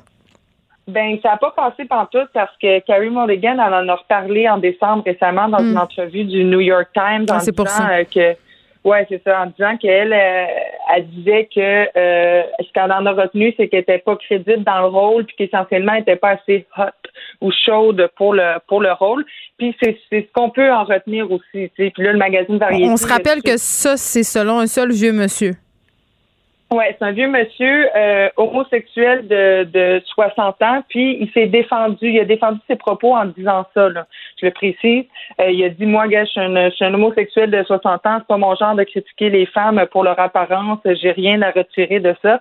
Mais même un homosexuel de 60 ans, quant à moi, peut tomber dans le panneau euh, de, de juger les femmes sur leur apparence. Hmm. Donc, je pense pas que c'était une bonne une bonne raison pour se justifier. Mais le magazine Variété s'est excusé, puis il a mis comme une notice avant euh, le texte de, de Denis euh, euh, Harvey. Sur Internet, Euh, tu veux dire? Comme un avertissement? Oui, exact, c'est ça. Un avertissement juste avant le texte qui disait euh, que, euh, dans le fond, euh, il il s'excusait, puis qui... qui Mais pourquoi qui- ils l'ont pas Non. retiré, tout simplement, le texte? C'est ça. Ils l'ont pas retiré, puis ils ont même pas retiré le bout euh, qui est comme problématique, puis tout ça. Puis là, ben, ça fait jaser. Euh, récemment, il y a le, la National Society of Film Critics, donc le NSFC euh, aux États-Unis, qui a dit que euh, les, les propos n'avaient pas nécessairement besoin d'être excusés. Donc, il n'y avait pas eu nécessairement besoin mais- d'excuses. Oui, ça, ça, euh, on s'entend que c'est un dérapage, mais sais-tu qu'est-ce qui me fascine, moi, là-dedans?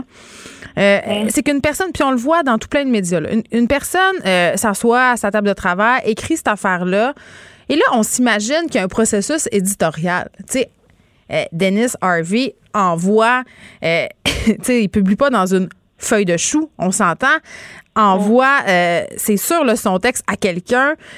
Ce quelqu'un-là regarde le texte et à aucun moment, ni dans le processus d'édition, ni dans le processus de révision, euh, en aucun moment, une personne lève la main pour dire Hey, savez-vous quoi? Je, je pense que je pense que je suis pas certaine parce que c'est arrivé des fois, là, moi, mon rédacteur en chef au Journal de Montréal, il m'appelle puis il fait là, Geneviève, tu vraiment ça que tu veux dire? Là, je fais ben non. Là, il dit ben c'est ça qu'on comprend. Là, je fais oups. Puis là, je retourne à mon bureau réécrire. Tu sais, c'est parce que il y a des gens qui ont laissé passer ça, là. C'est ça, Ben, c'est ça aussi le, le truc dont il faut parler. Ben oui, exact. C'est ça que la National Society of Film Critics a dénonce, a dit que ces propos-là auraient dû être triés avant d'être publiés, puis dénonce un peu le fait que euh, ben le, le magazine ne se range pas du côté de son euh, critique, puis qu'il le défende pas. Si c'est un peu spécial. sais ça, quand tu publies quelque chose, euh, c'est pas nécessairement que tu endosses absolument tous les toutes les opinions des gens euh, qui écrivent nécessairement dans tes pages, mais quand tu publies un propos aussi sensible que ça, puis que tu décides de le laisser, ben dans mon sens, tu as choisi ton camp là. Ben, c'est ça. Puis, tu sais, je me, je me demande tu sais, si en 2021, on peut euh, aller aussi loin dans la critique. Je pense qu'il y a moyen, mettons. Ça de- n'existe plus, on est de- juste dans la complaisance à cette heure. On dit ah, j'ai aimé ça, Ben, c'est tellement bon, ils sont tellement bons, c'est extraordinaire. Ben, il y a moyen de critiquer, tu sais, même sur l'apparence physique qui pourrait plus ou moins convenir à un rôle ou pas, mais il y a vraiment une manière de le faire. Puis Mais ce critique, c'est un ben, métier, hein, en passant. Ouais.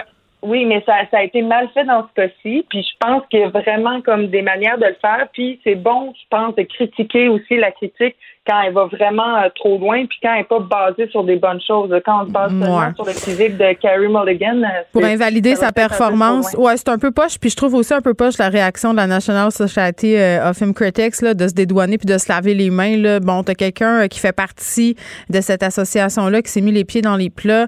Euh, tu peux aussi prendre sur toi et euh, peut-être enjoindre cette personne-là à s'excuser. Euh, Madeleine, tu vas faire une critique de toi-même pour nous parler euh, d'un documentaire sur Netflix que tu as beaucoup aimé, mais avant, moi j'ai 172 ans, je savais même pas que c'était possible de louer des films sur YouTube, donc tu m'as appris euh, quelque chose. Moi, je l'ai vu euh, dans la boutique Apple, Promising Young Woman. Euh, tu veux nous parler euh, dans la barre de leur destin? Ah oui, ça là, Geneviève, écoute, je, moi je, je pleure pas souvent, mais là j'ai pleuré en regardant ce documentaire-là. Je fais une critique de moi-même, mais une critique euh, 2021 nouveau genre. Je vais juste piquer des fleurs à ce documentaire-là parce que. Donc c'est pas une critique vraiment, c'est tu veux nous Non. en parler. ouais, c'est ça. Je veux vous en parler, mais vraiment, là, faut aller regarder ça.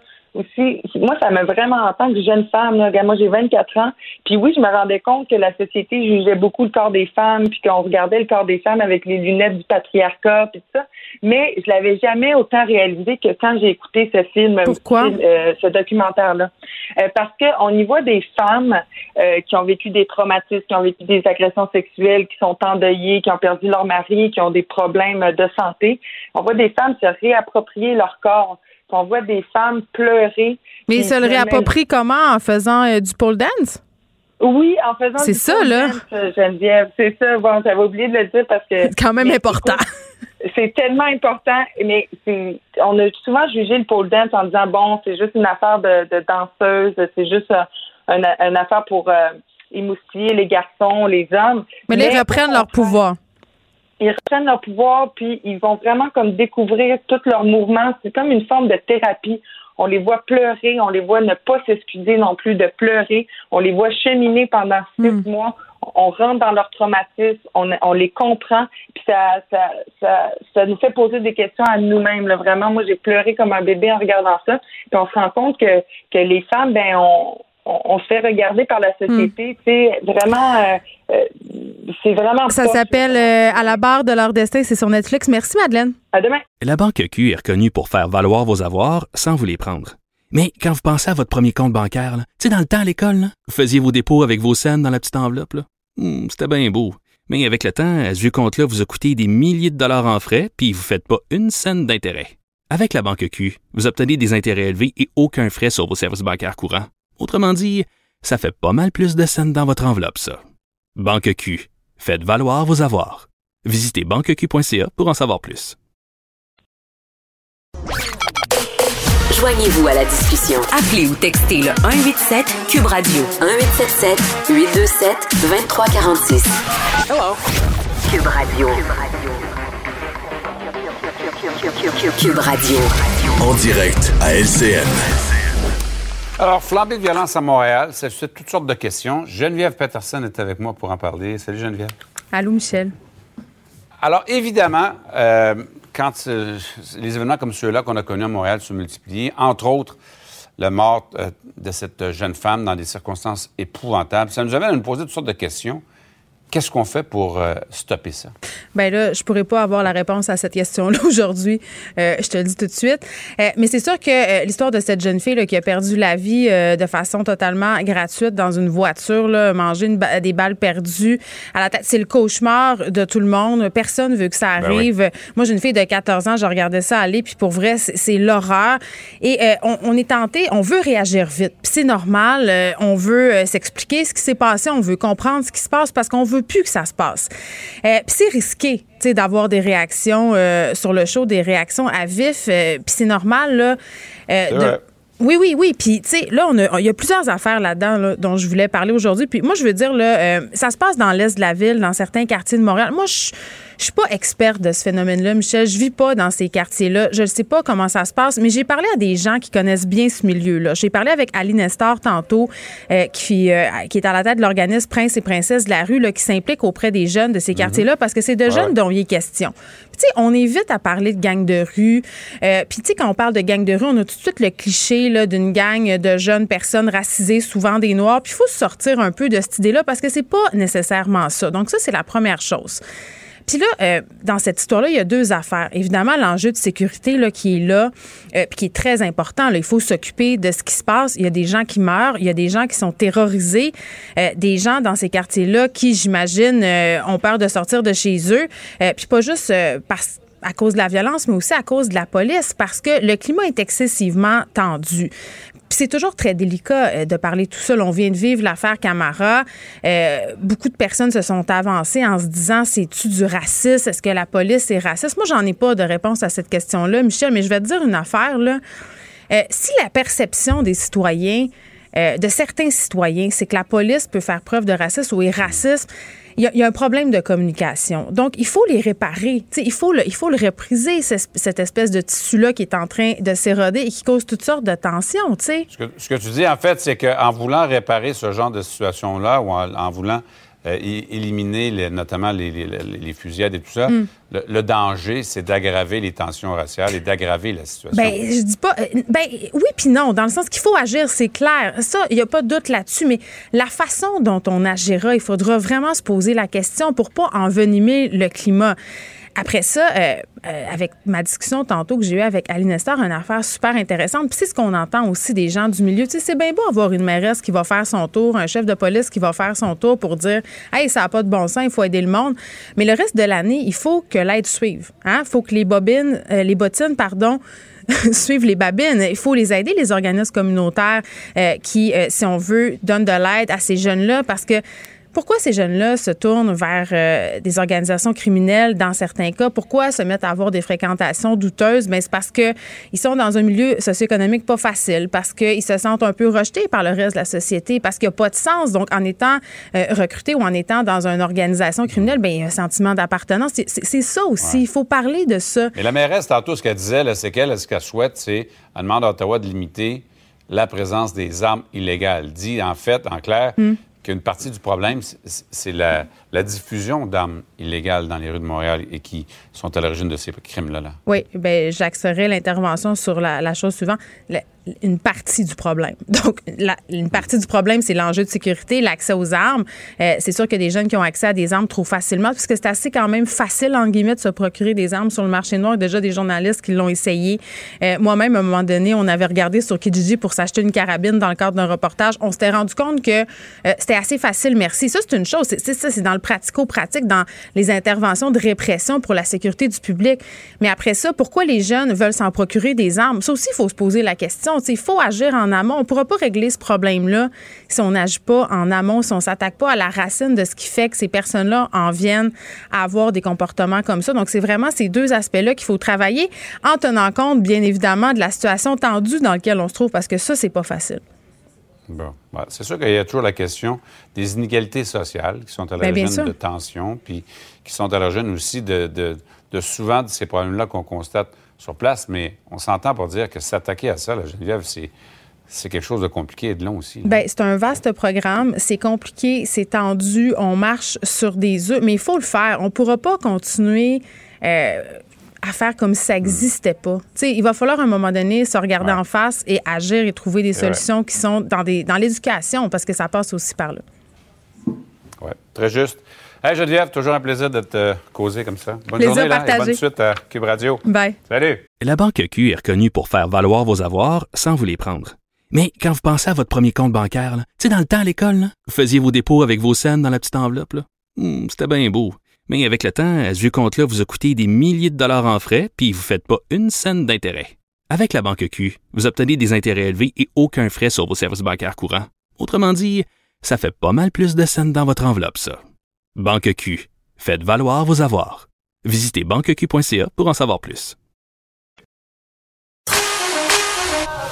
Pour elle, une question sans réponse n'est pas une réponse. Geneviève Peterson. Cube Radio. Une étude qui a été euh, commandée euh, par l'Union étudiante euh, du Québec, une étude qui a été menée, un sondage en fait qui a été mené par la firme Léger sur l'état mental, si on veut, des étudiants suite à la pandémie. Et ce qu'on apprend, c'est pas une surprise, les universitaires qui sont particulièrement anxieux en ce moment, selon ce sondage-là, et même 30 3 pardon, euh, d'entre eux, des gens qui ont répondu à ce sondage-là, euh, ont même avoué avoir fait une tentative de ça. Et moi, quand j'ai vu ça, je me suis dit, ça n'a aucun sens. C'est bien plus que dans la population, entre guillemets, ordinaire. Euh, donc, je voulais parler avec Jeanne Marcel, qui est présidente de l'Union étudiante du Québec. Jeanne Marcel, bonjour. Bonjour. Bon, Madame Marcel, évidemment, là, ce sont des chiffres qui sont assez troublants là, je parlais euh, de ce taux par rapport aux, tentatives de suicide qui, est très élevé, mais il y a quand même aussi un autre chiffre dont je veux parler euh, tout d'abord avant qu'on se plonge là-dedans. 81% des universitaires qui vivent un niveau élevé de détresse euh, psychologique. Peut-être qu'on peut expliquer qu'est-ce qu'on entend par niveau élevé de détresse psychologique? Oui, donc euh, le niveau de détresse là, est mesuré selon plusieurs questions et avec ces questions-là, on atteint un certain score. Euh, puis les personnes qui ont un score plus élevé de hmm. que 7 euh, sont considérées là, par les psychologues là, comme, comme ayant un niveau de détresse élevé. c'est la même mesure là, qui est utilisée là, pour la détresse, par exemple, par l'Institut de la statistique du Québec. Hmm. donc oui, là, 81% de nos répondants se situaient en haut de 7. Euh, ça, c'est censé là, être environ 20 de la population seulement qui se retrouve en haut d'un niveau de 7. Bien, puis là, on voit qu'il y a de la surreprésentation euh, parmi la population étudiante, mais tu sais, euh, la question de la détresse chez les étudiants s'inquiète, c'est sûr, davantage depuis le début de la pandémie. On en a abondamment parlé, bien que ça visait la plupart du temps les élèves du secondaire. Euh, mais quand même, euh, Madame Marcel, la montée de l'anxiété chez les étudiants universitaires, ça date pas d'hier. Ça date pas, selon moi, euh, puis selon plein d'entrevues qu'on a fait, des études qui sont parues, ça date pas de la COVID. J'ai l'impression que la situation dans les universités était déjà pas très bonne avant la COVID. Non, effectivement. Puis nous, on a fait une grande enquête pan-québécoise avec 24 000 personnes répondantes en 2018. Et à ce moment-là, là, euh, quand les résultats sont sortis en 2019, on voyait que 58% de nos répondants et de nos répondantes se plaçaient euh, en haut d'un niveau de 7 sur la détresse. Donc, c'était déjà très élevé. On a identifié des facteurs de risque comme euh, ben, la compétitivité entre les pairs, le sentiment d'isolement. Oui, il y avait euh, certains programmes aussi là, où c'était plus difficile. Là, je pensais entre autres à médecine où la compétition est très, très forte, le droit aussi. Oui, ben, des programmes dans lesquels on, mise beaucoup, beaucoup sur euh, les notes. Là. Il y a certains programmes comme médecine qui ont transféré même vers des notations complètement vers le succès ou l'échec pour diminuer la compétitivité entre les pairs. Là, on se rappelle du temps dans lequel des étudiants en droit aussi déchiraient des pages dans des manuels des bibliothèques pour s'assurer que les autres collègues ne les aient pas. oui, parce que la question des stages aussi à la fin, là. Oui, oui. Euh, oui, effectivement, on a vu l'enquête qui est sortie là, mm. hier là, avant, avec le droit. Puis euh, nous, c'est sûr, on va se pencher aussi là, sur plusieurs autres domaines de stage. Là, on travaille en collaboration avec la chaire sur les violences à caractère sexuel en milieu d'enseignement pour faire la lumière sur des situations comme ça. on, le sait très bien que le droit n'est pas euh, seul dans cette situation. Oui, on faisait, on fait référence à, à cette étude qui est parue hier, euh, le barreau du Québec qui a sondé ces différents acteurs pour savoir qu'est-ce qu'il en était là, des suites du mouvement MeToo de leur créneau, dans le fond de leur milieu, se sont rendus compte que le milieu du droit n'était pas épargné, était un peu à l'image des autres milieux, c'est-à-dire qu'il y avait des cas euh, d'agression sexuelle, d'inconduite. Euh, puis vous faites bien de souligner là, qu'on doit se pencher aussi sur les autres secteurs d'activité. Mais là, en ce qui concerne l'étude que vous avez commandée, Jeanne-Marcel, dites-moi, là, parce que quand on parle de pensée suicidaire, de tentative de suicide, c'est quand même très, très préoccupant. On est une coche au-dessus de l'anxiété. Euh, là, on sait ça. On sait qu'il y a de la surreprésentativité, mais qu'est-ce qu'on fait avec ça? sais, euh, parce que là, c'est beau de le dire, mais il faut agir.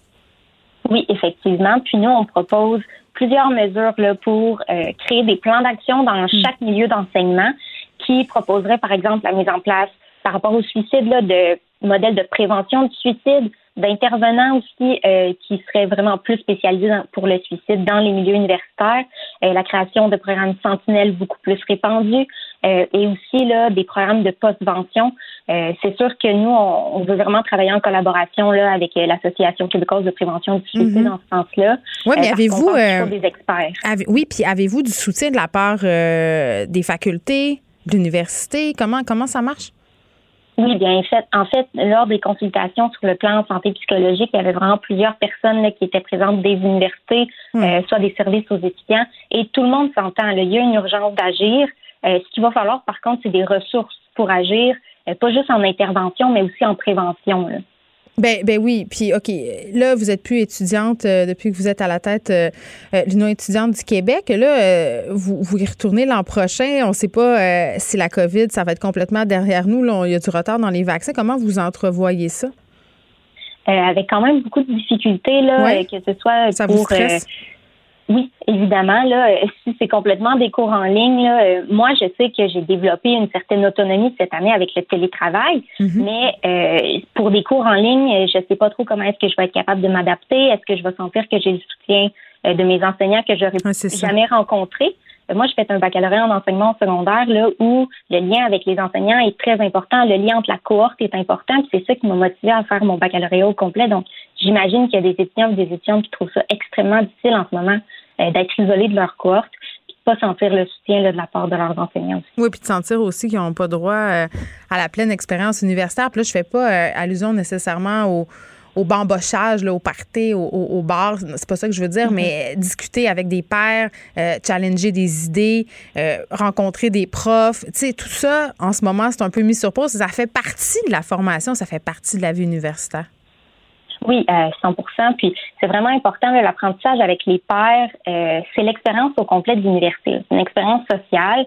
Euh, oui, il y a effectivement les activités euh, de soirée puis les activités sociales, mais dans ces activités-là, c'est aussi des activités qui étaient faites pour l'insertion professionnelle. Donc, on pouvait rencontrer des entreprises de notre région. Nous, par exemple, on avait rencontré plein de commissions scolaires. On parlait à des gens. Là, tout se retrouve en ligne. il y a des activités qui étaient liées aussi à la recherche à laquelle on pouvait participer en mm. étant sur les campus. Euh, donc, toute cette vie-là autour des études, euh, elle manque. Puis, ben, j'ai l'impression que on voit aussi dans le sondage là qu'il y a une baisse de motivation importante. Ben oui, c'est euh, sûr. Ben, évidemment, là, on, s'y attendait. Euh, nous, ce qu'on voulait, c'était être capable de le chiffrer, puis on a été capable de le faire par cette enquête-là. Et maintenant, ben, on ben, va donner des, oui, Oui, Il faut donner des outils, puis c'est bien clair que quand on est dans une situation déjà où on a de l'anxiété, où on, est démotivé, c'est sûr que d'être chez nous à longueur de semaine puis pas pouvoir socialiser, ça vient avoir un impact direct. Je rappelle quand même le numéro d'aide euh, si jamais vous vous sentez pas bien, vous avez besoin d'aide ou si vous sentez qu'un proche a besoin d'aide, un 866 appelle. Jeanne Marcel, merci, présidente de l'Union étudiante du Québec. On se parlait euh, de ce sondage commandé par l'Union. Euh, quand même un haut taux, 81 des universitaires qui vivent un niveau élevé de stress et 3% des personnes sondées ont avoué avoir fait une tentative de suicide. C'est très, très préoccupant. Merci. Le, le commentaire de Danny Saint-Pierre, un chef pas comme les autres. Danny Saint-Pierre. Présent. Ton sujet préféré, le pourboire. Ah. J'avais assez hâte. Parce que, OK, il faut, faut, que j'explique aux gens. Chaque, chaque matin, Maud Boutet, qui est extraordinaire, oui. euh, nous envoie une revue de presse, OK, mm-hmm. euh, avec euh, les sujets qui attirent l'attention. Puis, tu sais, elle fait des matchs avec les animateurs et tout ça. Puis, tu sais, nous aussi, on regarde. Fait que c'est comme ça qu'on bâtit l'émission. Et souvent, moi, j'aime ça. Je vois des sujets pour nos collaborateurs ici. Et là, quand j'ai vu passer cet article-là où on parle du pourboire comme une pratique discriminatoire, je me suis dit, il faut absolument que j'en parle avec Dani parce que toi, ça fait quand même longtemps que tu dis que le pourboire, ça devrait être aboli, mais donc transféré un peu sur la facture qu'on paie au restaurant. Puis je dois dire que pour avoir fréquenté des pays où c'est intégré là, quand tu mm-hmm. payes, Euh, je trouve ça vraiment bien. Puis j'étendrais ça euh, aussi dans d'autres secteurs d'activité que la restauration où on ne sait jamais s'il faut donner un pourboire puis combien. Un matin, j'étais allée chez la, coiffeuse. Ah oui? J'ai des beaux cheveux. Ah oui, j'ai vu ça. Là, il faut donner un T'as géré tes, euh, tes J'ai bouts, géré, hein? géré- géré tes bouts, J'ai hein? géré mes bouts. Sont vraiment bien gérés.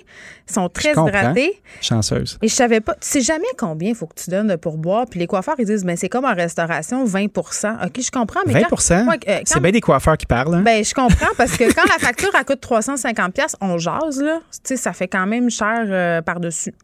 C'est clair. Tu sais, le coiffeur, là, il charge euh, peut-être qu'il a sa chaise. Fait qu'il faut qu'il paye sa chaise. OK, c'est en une fait- immobilisation. En fait, c'est la plupart des coiffeurs maintenant euh, sont des travailleurs autonomes qui louent des chaises dans des établissements. Ça c'est vraiment la- c'est ce que je comprends. Est-ce qu'on sait le prix des chaises? On sait on sait rien Dani, on est tenu dans la noirceur. On est tenu dans la noirceur. C'est assez, pied à terre, j'en peux plus. Moi, je pense que le prix, euh, le prix d'un serveur à l'heure, c'est pas un salaire qui est décent. On avoisine le 10 de l'heure. On s'attend à ce que le client laisse un pourboire. C'est une espèce de contrat social, une petite convention. Puis on maintient ça soi-disant pour euh, donner le choix au client de donner un service selon son appréciation. Fait que ça fait quoi ça? Ça transforme les serveurs en putes. Ça transforme les serveurs en, en des gens là, qui, qui doivent euh, être euh, soumis, à être là puis à faire tous les petits caprices de monde super pas fin dans l'espoir d'avoir leur 10 à 15 Puis des fois, tu gambles puis tu l'as pas. Ouais, puis- Parce qu'un trou de cul, c'est un trou de cul, tu comprends? Ben oui, puis en même temps, c'est pas tout le monde qui a la même personnalité. Il y a des gens, Tout à fait. ont- il y a des gens euh, qui sont dans le service, qui sont des excellents serveurs, des Oui. excellentes serveuses, mais qui sont pas super habiles pour faire la game du schmousage de clients que j'appelle. Moi, j'étais très bonne, je faisais beaucoup de cash. Je suis persuadé que tu devais être très performante. Mais, mais euh, c'est pas tout le monde, puis c'est chiant parce qu'il y a des serveurs qui se ramassent au bout d'une soirée avec 200-300 pièces de type, puis Oui. d'autres avec 60, puis les gens en cuisine qui ont galéré toute la Tout soirée, euh, puis qui ont souvent répondu aussi, parce qu'on s'entend, là, euh, servir, c'est une game, c'est une game que tu peux pas jouer tout seul. On s'entend, si ton client a des caprices, a des demandes, tout ça, si t'es Mhm. pas capable d'aller en cuisine et faire, hey, lui, là, il vient souvent être intolérant au gluten, tu pourrais-tu bricoler de quoi? Ça, c'est un, un fait vécu, là. Moi, Oui. ça m'arrive souvent. Euh, mon chum est cœliaque, fait que ça m'arrive souvent d'essayer de dire, excusez, on pourrait-tu, on a vraiment le goût de ça, mais on pourrait-tu bricoler? Tu sais, c'est un, de- caprice. On devrait. Non, c'est pas un caprice. Non, mais il faut, Ça, faut un- une bonne un- relation comme serveur avec ton gars de cuisine pour dire, hey, ces clients-là, on peut-tu. Fait que c'est une chaîne. Tout le monde devrait avoir sa, sa part du gâteau. OK, on fait la genèse de pourquoi ça me met en crise, cette affaire-là. Go.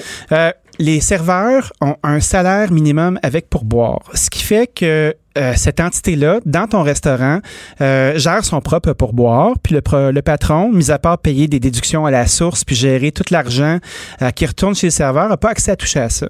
C'est bien raisonnable dans l'idée où le patron ne doit pas s'en mettre dans les poches. Il ne doit pas s'en mettre dans les poches, mais ne peut pas répartir euh, le pourboire à sa discrétion peut pas euh, arriver puis faire une nouvelle convention de pourboire où les cuisiniers ou même les boss boys à certains points peuvent être inclus. Ouais, quand vous laissez du euh, pourboire, vous laissez du pourboire, euh, votre 15% que vous laissez sur votre facture de 300 pièces là, il s'en va une place des poches de votre waiter. Fait que tout le monde qui s'est forcé autour pour faire les caprices, pour torcher votre table, pour s'assurer que ce soit propre, pour remplir votre verre d'eau, ben ça ça dépend si la personne veut redonner du type par en bas. Ben, euh, bon, Ça c'est terrible. Il y a quelque chose, il y a une loi non écrite en restauration, c'est que si tu veux tes tables soient bien torchées, il faut que tu graisses ton boss boy comme du monde. Ben oui, mais- Ou ta boss girl, il faut que tu Mais- donnes de l'argent. Mais, mais Quelle mauvaise mécanique. Je le sais, puis en même temps, euh, puis corrige-moi si je me trompe, Dani, ça fait bien longtemps que je n'ai pas travaillé dans les restos, mais j'étais sous cette impression quand même que de plus en plus, volontairement, euh, on faisait un pas de commun. Ça, ça se voit, là. Mes amis restaurateurs me disent euh, que la plupart du temps, tout ça est séparé entre les différents acteurs de la pièce de théâtre qui a le restaurant chaque soir. Mhm. Ça a l'air d'être une tendance. Ben, c'est pas une tendance qui est lourde. Puis tu Ah vois, non, comme il y a un. y a- non, c'est Peut-être que je vais dans des, des restaurants de hippies. Ben, je pense que quand une maison est bien tenue, puis on essaie de décloisonner les rôles, ça se peut. Ça se peut, puis ça, ça fonctionne très, très bien. Puis il y a des restaurants qui ont bien fonctionné à le faire, comme le Kitchen Gallery, admettons. Oui. Tu sais, si tu veux garder ton plongeur qui est super, parce que je pense que c'est important de dire aux gens que le, Ben oui, c'est t'as, terrible. t'as parlé, euh, du salaire euh, des serveurs, des Oui. serveuses qui est avec pourboire. là. C'est un salaire qui est en fonction du fait qu'ils en font. Mhm. Les gens qui sont en cuisine en arrière, ils gagnent pas une terre en bois de bout. C'est bien, bien rare que tu gagnes au lieu de- au-dessus de 20 de l'heure. C'est ça. Euh, tu peux pas vraiment Plongeur, avoir accès à, minimum. Là. à la propriété comme ça. Tu sais, tu peux pas euh, te penser faire une belle vie. Fait que ça finit toujours par être un travail en attendant. Donc, il y a une personne, je dis non-binaire, qui s'appelle Ariane Perso, qui est à Toronto. Puis c'est un article qui est sorti ce matin euh, euh, à Radio Cannes. Puis, euh, ben, imagine-toi donc que cette personne-là veut faire un documentaire là-dessus. Puis sa, sa prémisse, c'était la pratique est discriminatoire, surtout pour les personnes racisées. Parce que souvent, on retrouve les serveurs blancs, euh, souvent des hommes ou des belles jeunes filles. C'est tellement vrai. En avant, euh, du monde qui look ou du monde compétent. C'est encore les tempes grises, euh, un peu sexy. T'as Paul Newman qui te sert. Ah, mais les femmes, nous autres, à 30 ans, ben, à c'était 30 ans, mieux ça marche plus, d'accrocher là. ton tablier puis d'aller être une vieille Linda servir à l'auberge des Oui, gouverneurs. tu C'est t'en vas, a- tu t'en vas servir du café fil dans un silex un peu C'est fissuré. Non, mais c'est Ben oui, c'est épouvantable, je suis c'est d'accord. misogyne. La- C'est terrible. Puis c'est vrai que souvent les personnes racisées, je m'excuse de le dire, là, mais c'est On les voit jamais en avant. C'est ceux qui torchent en arrière. Tout le temps. C'est dégueulasse. C'est la même chose dans les banques, par ailleurs, souvent. Bah, c'est la même affaire à beaucoup d'endroits. Fait que cette personne-là a surligné ça. Et en lisant l'article, ça résumait tout ce que j'haïs. Toutes les raisons pour lesquelles ça me fâche cette affaire-là. Puis, Tu sais, moi, je parle des restaurants. Ce serait bien plus facile de payer mes déductions à source puis laisser le monde s'arranger. Mais je l'ai à cœur, mon industrie. Puis je trouve que ça n'a pas de bon sens. Puis encore une fois, tu te ramasses avec du monde comme euh, la- l'Association Restaurant Canada, puis euh, certains statisticiens qui vont dire, ben si tu arrêtes de donner du pourboire euh, aux serveurs puis tu payes un vrai salaire décent, ben ton service moins- va être moins bon. Je pense pas. Moi non plus, je pense pas. Mais je suis pas d'accord avec ça. Une crise Ça, de seconde. de la marde. Oui, parce- big time. Non, mais parce que si t'es passionné par ton métier, puis Dieu sait que j'ai aimé ça être serveuse. Ben oui. euh, puis euh, c'est sûr que l'argent, c'est un incitatif, mais si t'es bien payé, là, tu vas rester là puis tu vas continuer parce que c'est un délice être serveur ou serveuse. C'est tellement le fun. C'est Ben la- oui. C'est le plus bel emploi au monde après animatrice radio. non, mais pour vrai, moi, j'ai beaucoup aimé ça. Puis tu vas, euh, puis tu sais, tu parles de la rotation de l'emploi, puis tu Oui. souvent, un, des problèmes qu'on a en restauration, c'est le roulement. Ça roule, ça roule, ça roule parce que c'est des jobs en attendant, tu le dis. Mhm. Euh, quand tu peux te fier sur une- un, un revenu fixe, c'est-à-dire tu le sais que tu vas gagner de temps, puis que Ben c'est oui. ça, ben c'est sûr que tu gardes plus ton monde, que les gens sont plus heureux euh, dans une certaine mesure. Après, on pourra se jaser des horaires de fin de semaine, puis de tout ça. Là. Ah, mais il y a beaucoup de gens qui travaillent les fins de semaine. Mais oui, mais tu sais, euh, en France, ça marche très bien. Là. Je veux dire, tu vas à Paris dans un restaurant, ta facture, c'est ça, ça te coûte pas. Fait qu'il n'y a pas d'affaire de je suis cheap, je suis pas cheap. Là, quand tu vas manger au restaurant à 8, combien tu donnes toi, puis ça va être quoi. Puis là, tu sais, c'est. Déjà ramassé, toi, à, à devoir splitter une facture Oh, en Dieu. 8 J'ai la- OK. avec du type, là? Puis là, hey, moi, j'ai bu le tiers de la bouteille, puis toi, t'as bu plus. Chris, c'est toi qui vas. Hey, le monde n'a pas d'allure. Oui, ça m'est déjà arrivé à de multiples reprises. Ah, c'est lourd. Puis souvent, dans le quartier chinois, euh, ils se battent pas avec ça. Toi, tu t'apportes une facture puis tu t'organises avec tout ça. Là, j'étais pas avec Paye tout ou le on monde. C'était comme, ouais, mais là, toi, t'as commandé à Chaumine Cantonais. Moi, j'aime pas vraiment ça. J'en ai pas vraiment mangé. Puis le saké, dans le fond, moi, j'en ai pas pris parce que j'aime mieux la. Je m'étais apporté. Moi, là, ce monde-là, c'est plus mes amis. Si une négo comme ça, 2,44. là, fuck off. Moi, je sors plus avec toi. Oublie ça. Mais moi, je ne peux pas. Je, je peux Je pas, pas ça, gérer moi. ce genre de, de situation-là. Je dis pas s'il y a une disparité de 150$ pièces entre mon bill et le tien. Là. Moi, souvent- que je décide que je me, je me cale une bouteille de vin à 400$, piastres, que je fais jamais, by the way, mais c'est juste pour rendre l'exemple coloré, puis que toi, tu bois pas. Ben, C'est ça, mais j'ai déjà beaucoup bu de bouteilles à 400 pièces. Mais ça, c'est une autre Ah. affaire. Mais c'est une autre, Dis-le une autre vie, hein. C'est une autre vie, ça. Je suis plus cette Une personne-là. vie de privilège et de luxueux. Ouais, tout à fait. Depuis ce temps-là, je suis cassé puis je fais petit. Ceci dit, me a Bobo le, Bobo le clown pleure. Non, mais c'est vrai. Moi, mais ça fait longtemps. que- Puis là, j'ai j'ai envie de. Tu sais, ça fait longtemps qu'on a la discussion sur le pourboire. Euh, évidemment, quand on parle de ça, on pense tout de suite au restaurant. Mais à un moment donné, est-ce, que tu penses que ça va s'en aller? Parce que à chaque fois que je parle à quelqu'un de cet enjeu-là, quelqu'un qui fait partie de la restauration, tout le monde est d'accord pour se dire que c'est de la merde. Mais personne. Ben, on a essayé, il y a une couple d'années, euh, il y avait une espèce de gros bill omnibus, je pense que c'était 171. euh, la- les pourboires sont intimement liés dans une relation très torride avec les, les normes du travail. Parce que quand tu décides de mettre ta main dans le pot du J'ai de la pourboire, misère à m'imaginer euh, torride des normes du travail dans, la même phrase. quand tu enlèves le col roulé puis les bas bruns, il y a des choses très excitantes qui se passent là-dedans. Donc, gérer nos pourboires, calvaire. Fait que si tu commences à gogosser dans le pot de pourboire, ben imagine-toi donc que tu vas être pénalisé aux normes parce que euh, tu enfreins des- les droits des travailleurs. Fait que on a tenté de le faire passer. L'ARQ était sortie à ce niveau-là. Elle avait eu des restaurateurs qui étaient très vocaux sur ne serait-ce qu'un droit de gestion. Parce qu'on les paye, ces DAS. Les déductions à la source, là, quand tu payes. euh, Ah, Parle-moi-en. Moi, une fois, j'ai essayé de pas y payer. Et pas ah non, c'est pesant, ça. Ça veut dire que par-dessus le pourboire, par-dessus le pourboire que tu as, ben l'employeur doit gérer ces chiffres-là, Mais oui, puis rajouter euh, ben, les, les charges sociales. les charges sociales qui doivent être payées. Fait qu'on se fait tout le temps ramasser de toute façon. On voulait l'enlever, puis ça n'a pas passé. Ben, moi, j'espère qu'on va remettre ça en question. Puis, à un moment donné aussi, les, sais, le pourboire partout, là, tu donnes un type à ton esthétienne, tu donnes un type à ta coiffeuse, tu donnes un type au chauffeur de taxi, tu donnes un type au livreur Uber. Je veux dire, moi, il y a Ben quelqu'un oui, qui me donne per- un type à la fin de l'année? Ben, non. c'est ça. Puis tout le monde s'attend au type, hein? Puis on se fie tout là-dessus. Je me C'est sens, terrible. quand j'en donne pas, je me sens tellement mal. Je me sens comme une mauvaise personne. Des- Ah, une fois, moi, je pense que je suis un psychopathe. Ça Une me fois- dérange pas, moi. Une fois, ça m'est arrivé de laisser une scène dans un restaurant. Ah, ça, c'est le fun. C'était vraiment passif-agressif. C'était le pire service que j'avais eu euh, de l'existence et c'était au restaurant L'Express sur Saint-Denis. Ah oui, hein? Ouais.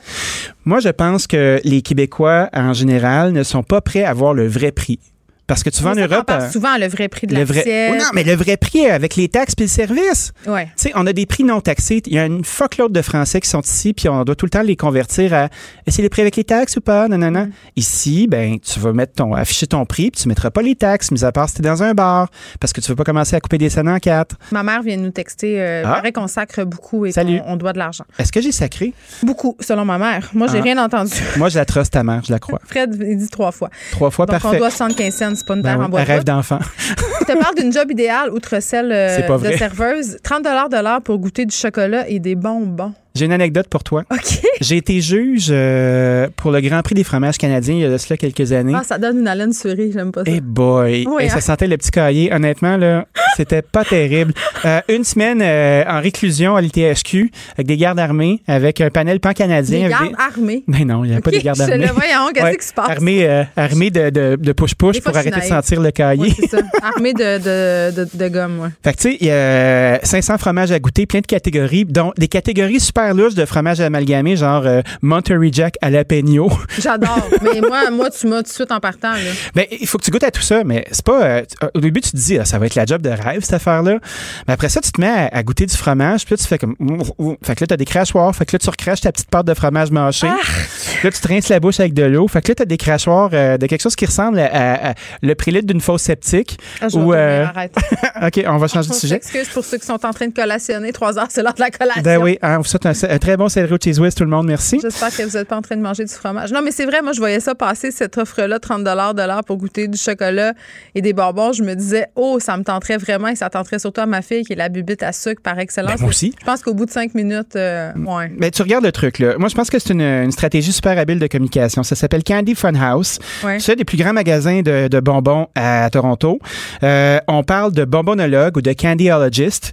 Euh, les candidats doivent non seulement être enthousiastes et désireux d'essayer des produits de confiserie, mais surtout capables d'émettre des avis honnêtes, objectifs sur les produits qui seront testés. Leur mission, goûter et évaluer quelques 3000 produits vendus par la marque, précise l'œuvre relayée sur les plateformes de médias sociaux. Inscris-toi. Hey, mais C'est parce que non seulement ça, mais ils s'attendent à ce que tu fasses des commentaires bien écrits correctement avec une aptitude aux communications sur chacun des produits. Mais c'est sûr qu'il paye 5 piastres. Danny, merci.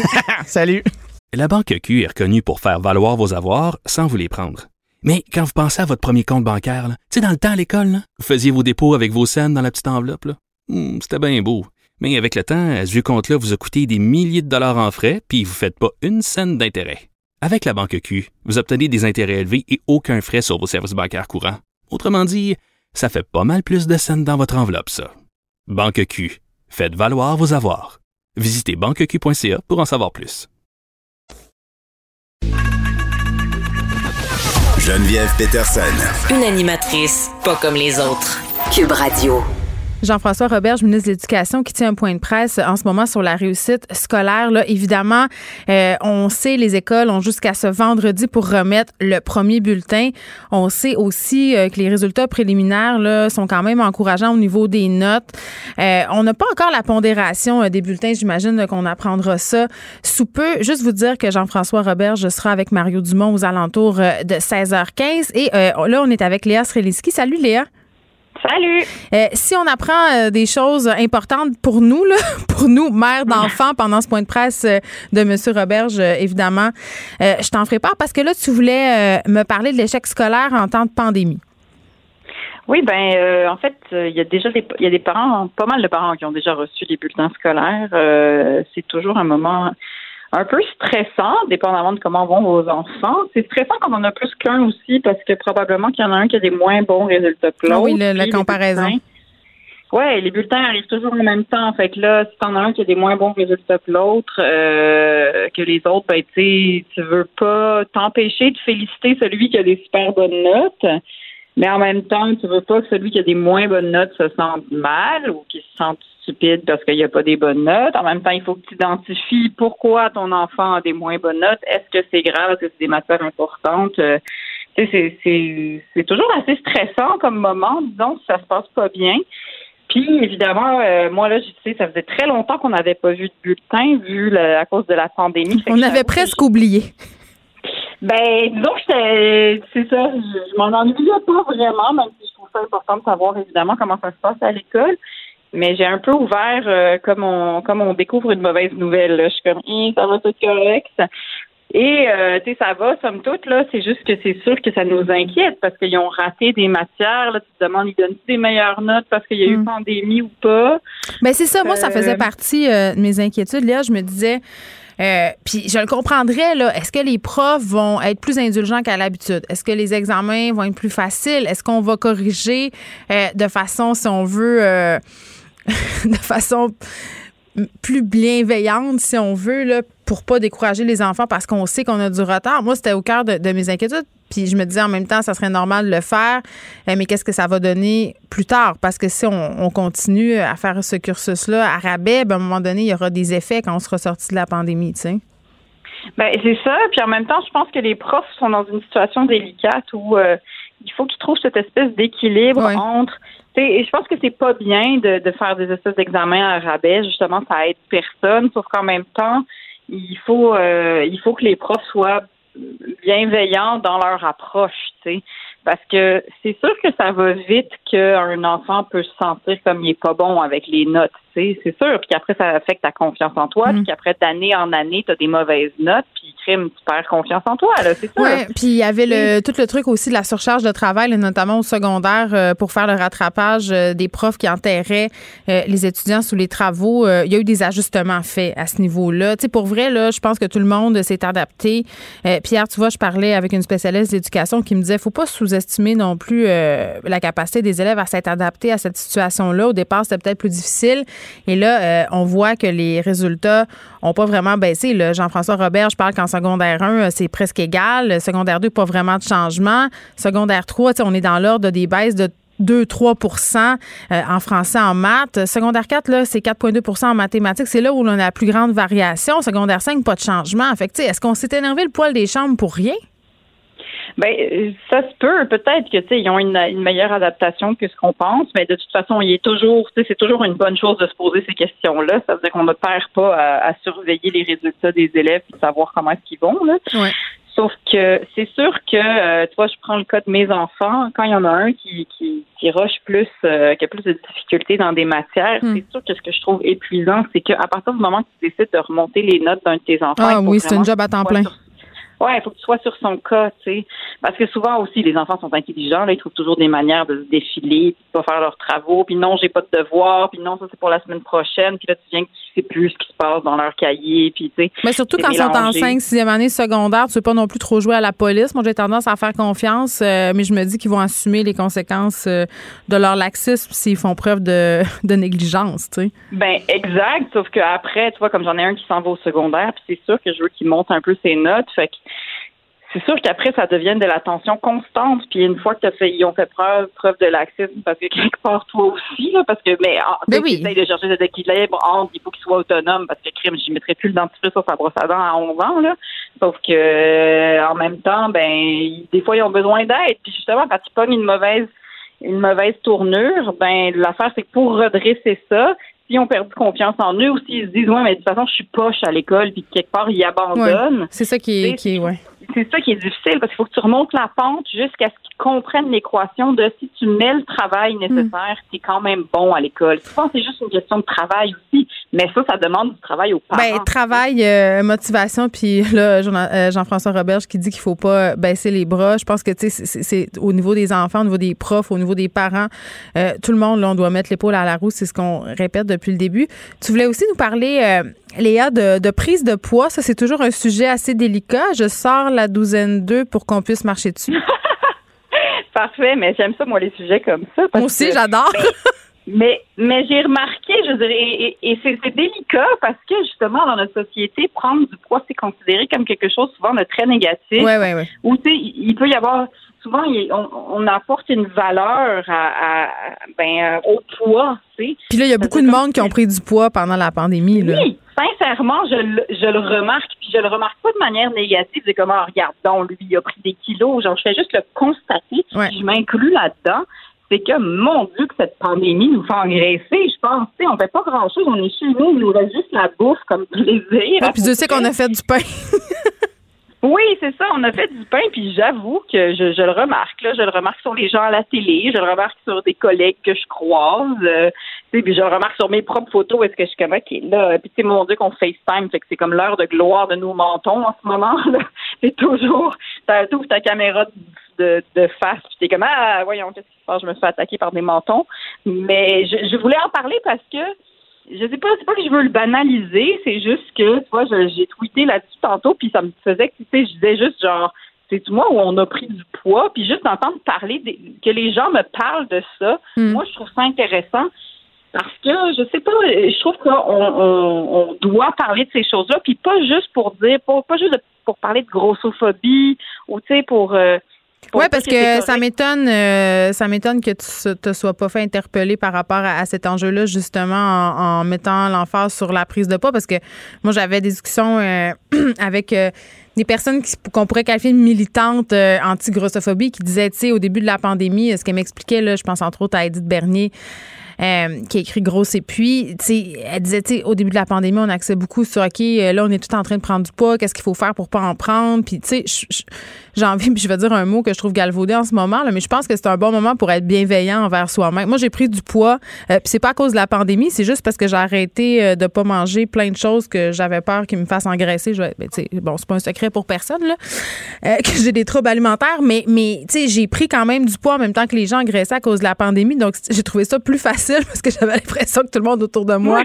était au même stade. Mais tu sais, mais, mais c'est vrai que c'est difficile à, assumer parce qu'on vit dans une société qui valorise vraiment beaucoup euh, euh, la minceur, puis la minceur chez les femmes en particulier, puis surtout les femmes dans l'espace médiatique. Euh, il y en a pas beaucoup des femmes qui sont grosses, tu sais. Mais c'est sûr, et puis en même temps, c'est-à-dire que ce discours-là doit exister et je pense que le discours de tu trouves, tu préfères quand tu as quelques livres en moins. Ben oui, ça se peut aussi. le droit d'exister. Oui, tout à fait. C'est ça l'affaire, c'est que maintenant, on dirait que parce qu'on veut surtout pas euh, ben, être grossophobe, ça veut dire que, on a le droit à une pluralité de dialogue, en fait, puis évidemment qu'il faut jamais faire sentir quelqu'un mal pour son corps, parce que ça, c'est juste dommageable.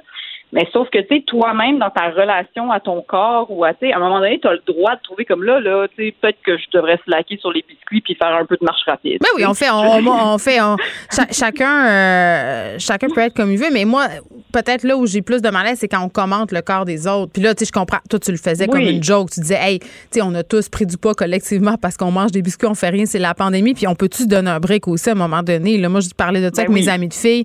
Euh, on mange des chips un moyen temps, puis on se dit, hey, la gang, là, tu sais, on peut tout ça se à poulie? On est en pandémie, on est enfermé chez nous, c'est dole, on a rien que ça à faire. Fait clairement qu'on mange nos émotions, puis c'est bien correct, on réglera ça plus tard, comme le problème des écrans. Exact, mais en fait, tu sais quoi, je trouvais qu'en gagne, je trouve ça drôle d'arriver vers là, on réglera ça plus tard, puis qu'à un ah moment donné, on s'aime encore rendu là. Oui, puis on le réglera peut-être pas, puis ça va être bien correct. C'est juste, c'est ça qui se passe.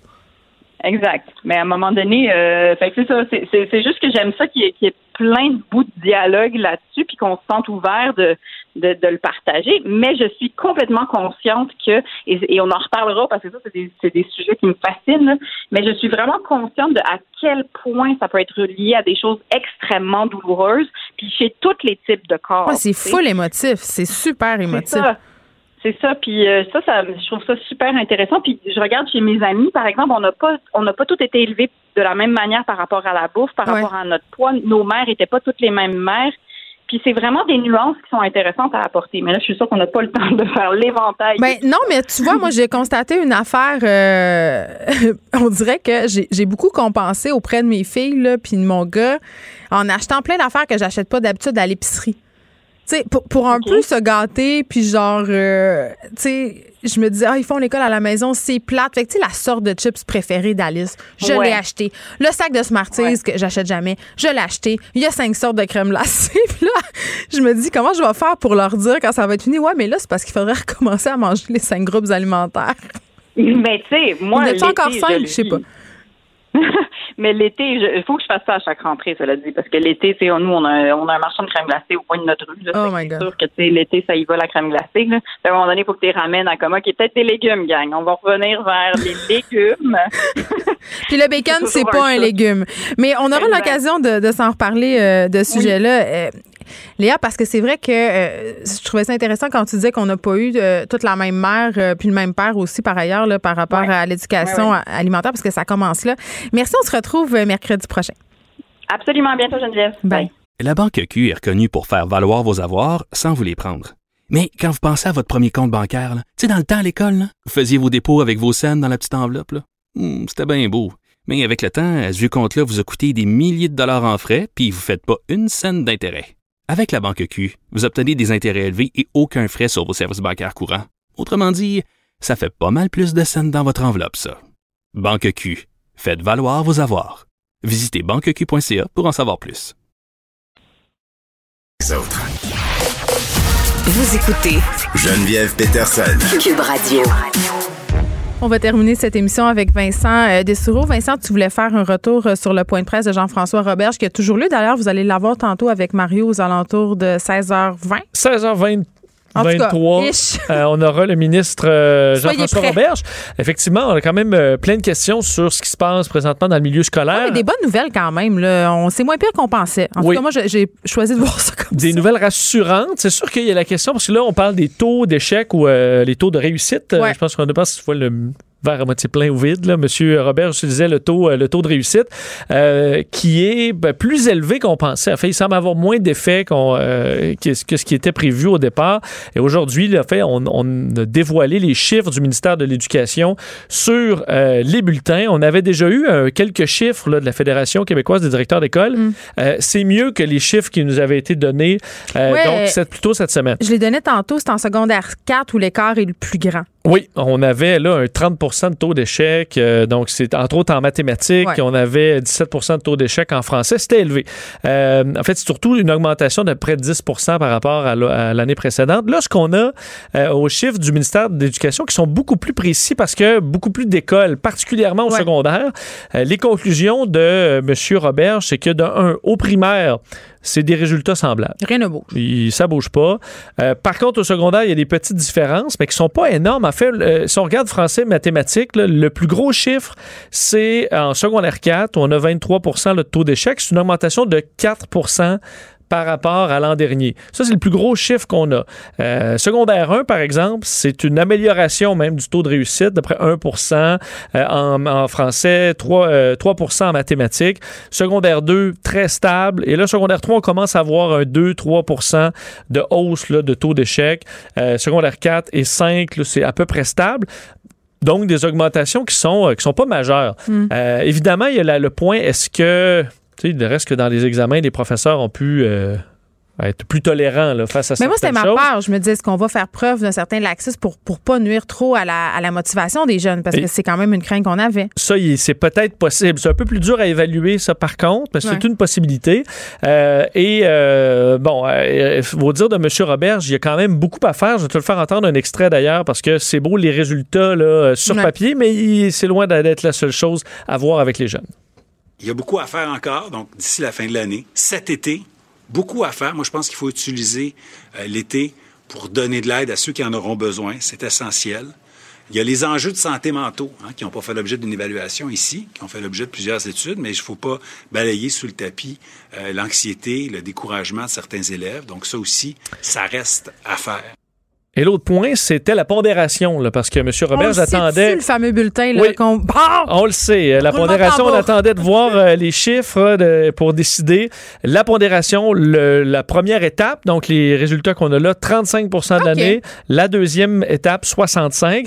Euh, c'est pas une grande différence parce qu'en temps normal, c'est 20 20 60% Là, on a un bulletin de moins, de sorte qu'on a divisé en quelque sorte en deux. Là, Mais ça le- stresse quand même euh, de se dire que la dernière euh, l'année compte pour 65 Oui. T'as intérêt à aligner tes runners, comme Mais dirait maman. en temps normal, c'est 60. Donc, c'est pas Ouais, une ça. grande différence. C'est quasiment, en fait, le- la- le- le- le- c'est la première étape qui en a pris, euh, qui en a pris davantage. Donc, et d'ailleurs, M. Robert, je disais, c'est exactement les chiffres que m'ont demandé ou m'ont suggéré mon comité d'experts, un comité d'experts avec, euh, bon, plein de gens qui, qui lui ont suggéré de faire 35-65 et il va de l'avant avec ça. Je vais avoir hâte de- d'entendre les gens du milieu, hein, qui travaillent vraiment dans les écoles par rapport à ce point de presse. Puis j'ai hâte de vous entendre tantôt avec M. Roberge. Là, on a 23 cas suspects à Montréal du possible variant britannique. Oui, et je vais vous faire entendre tantôt euh, les extraits de, de Mylène Drouin euh, de la santé publique à, Montréal, qui est euh, pas, en fait, parle de la situation à Montréal. D'un, elle parle d'un rouge très franc. Puis là où on espère s'en aller vers l'orange, on est dans le gros rouge qui clignote encore, selon elle,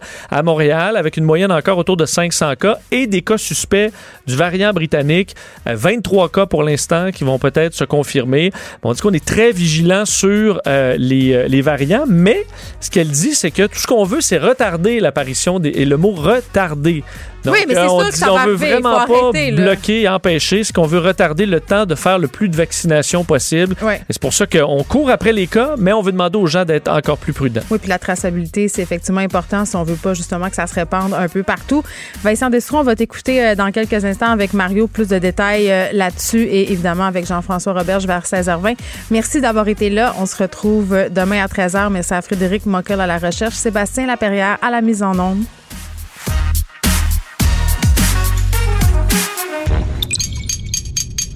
Cube Radio.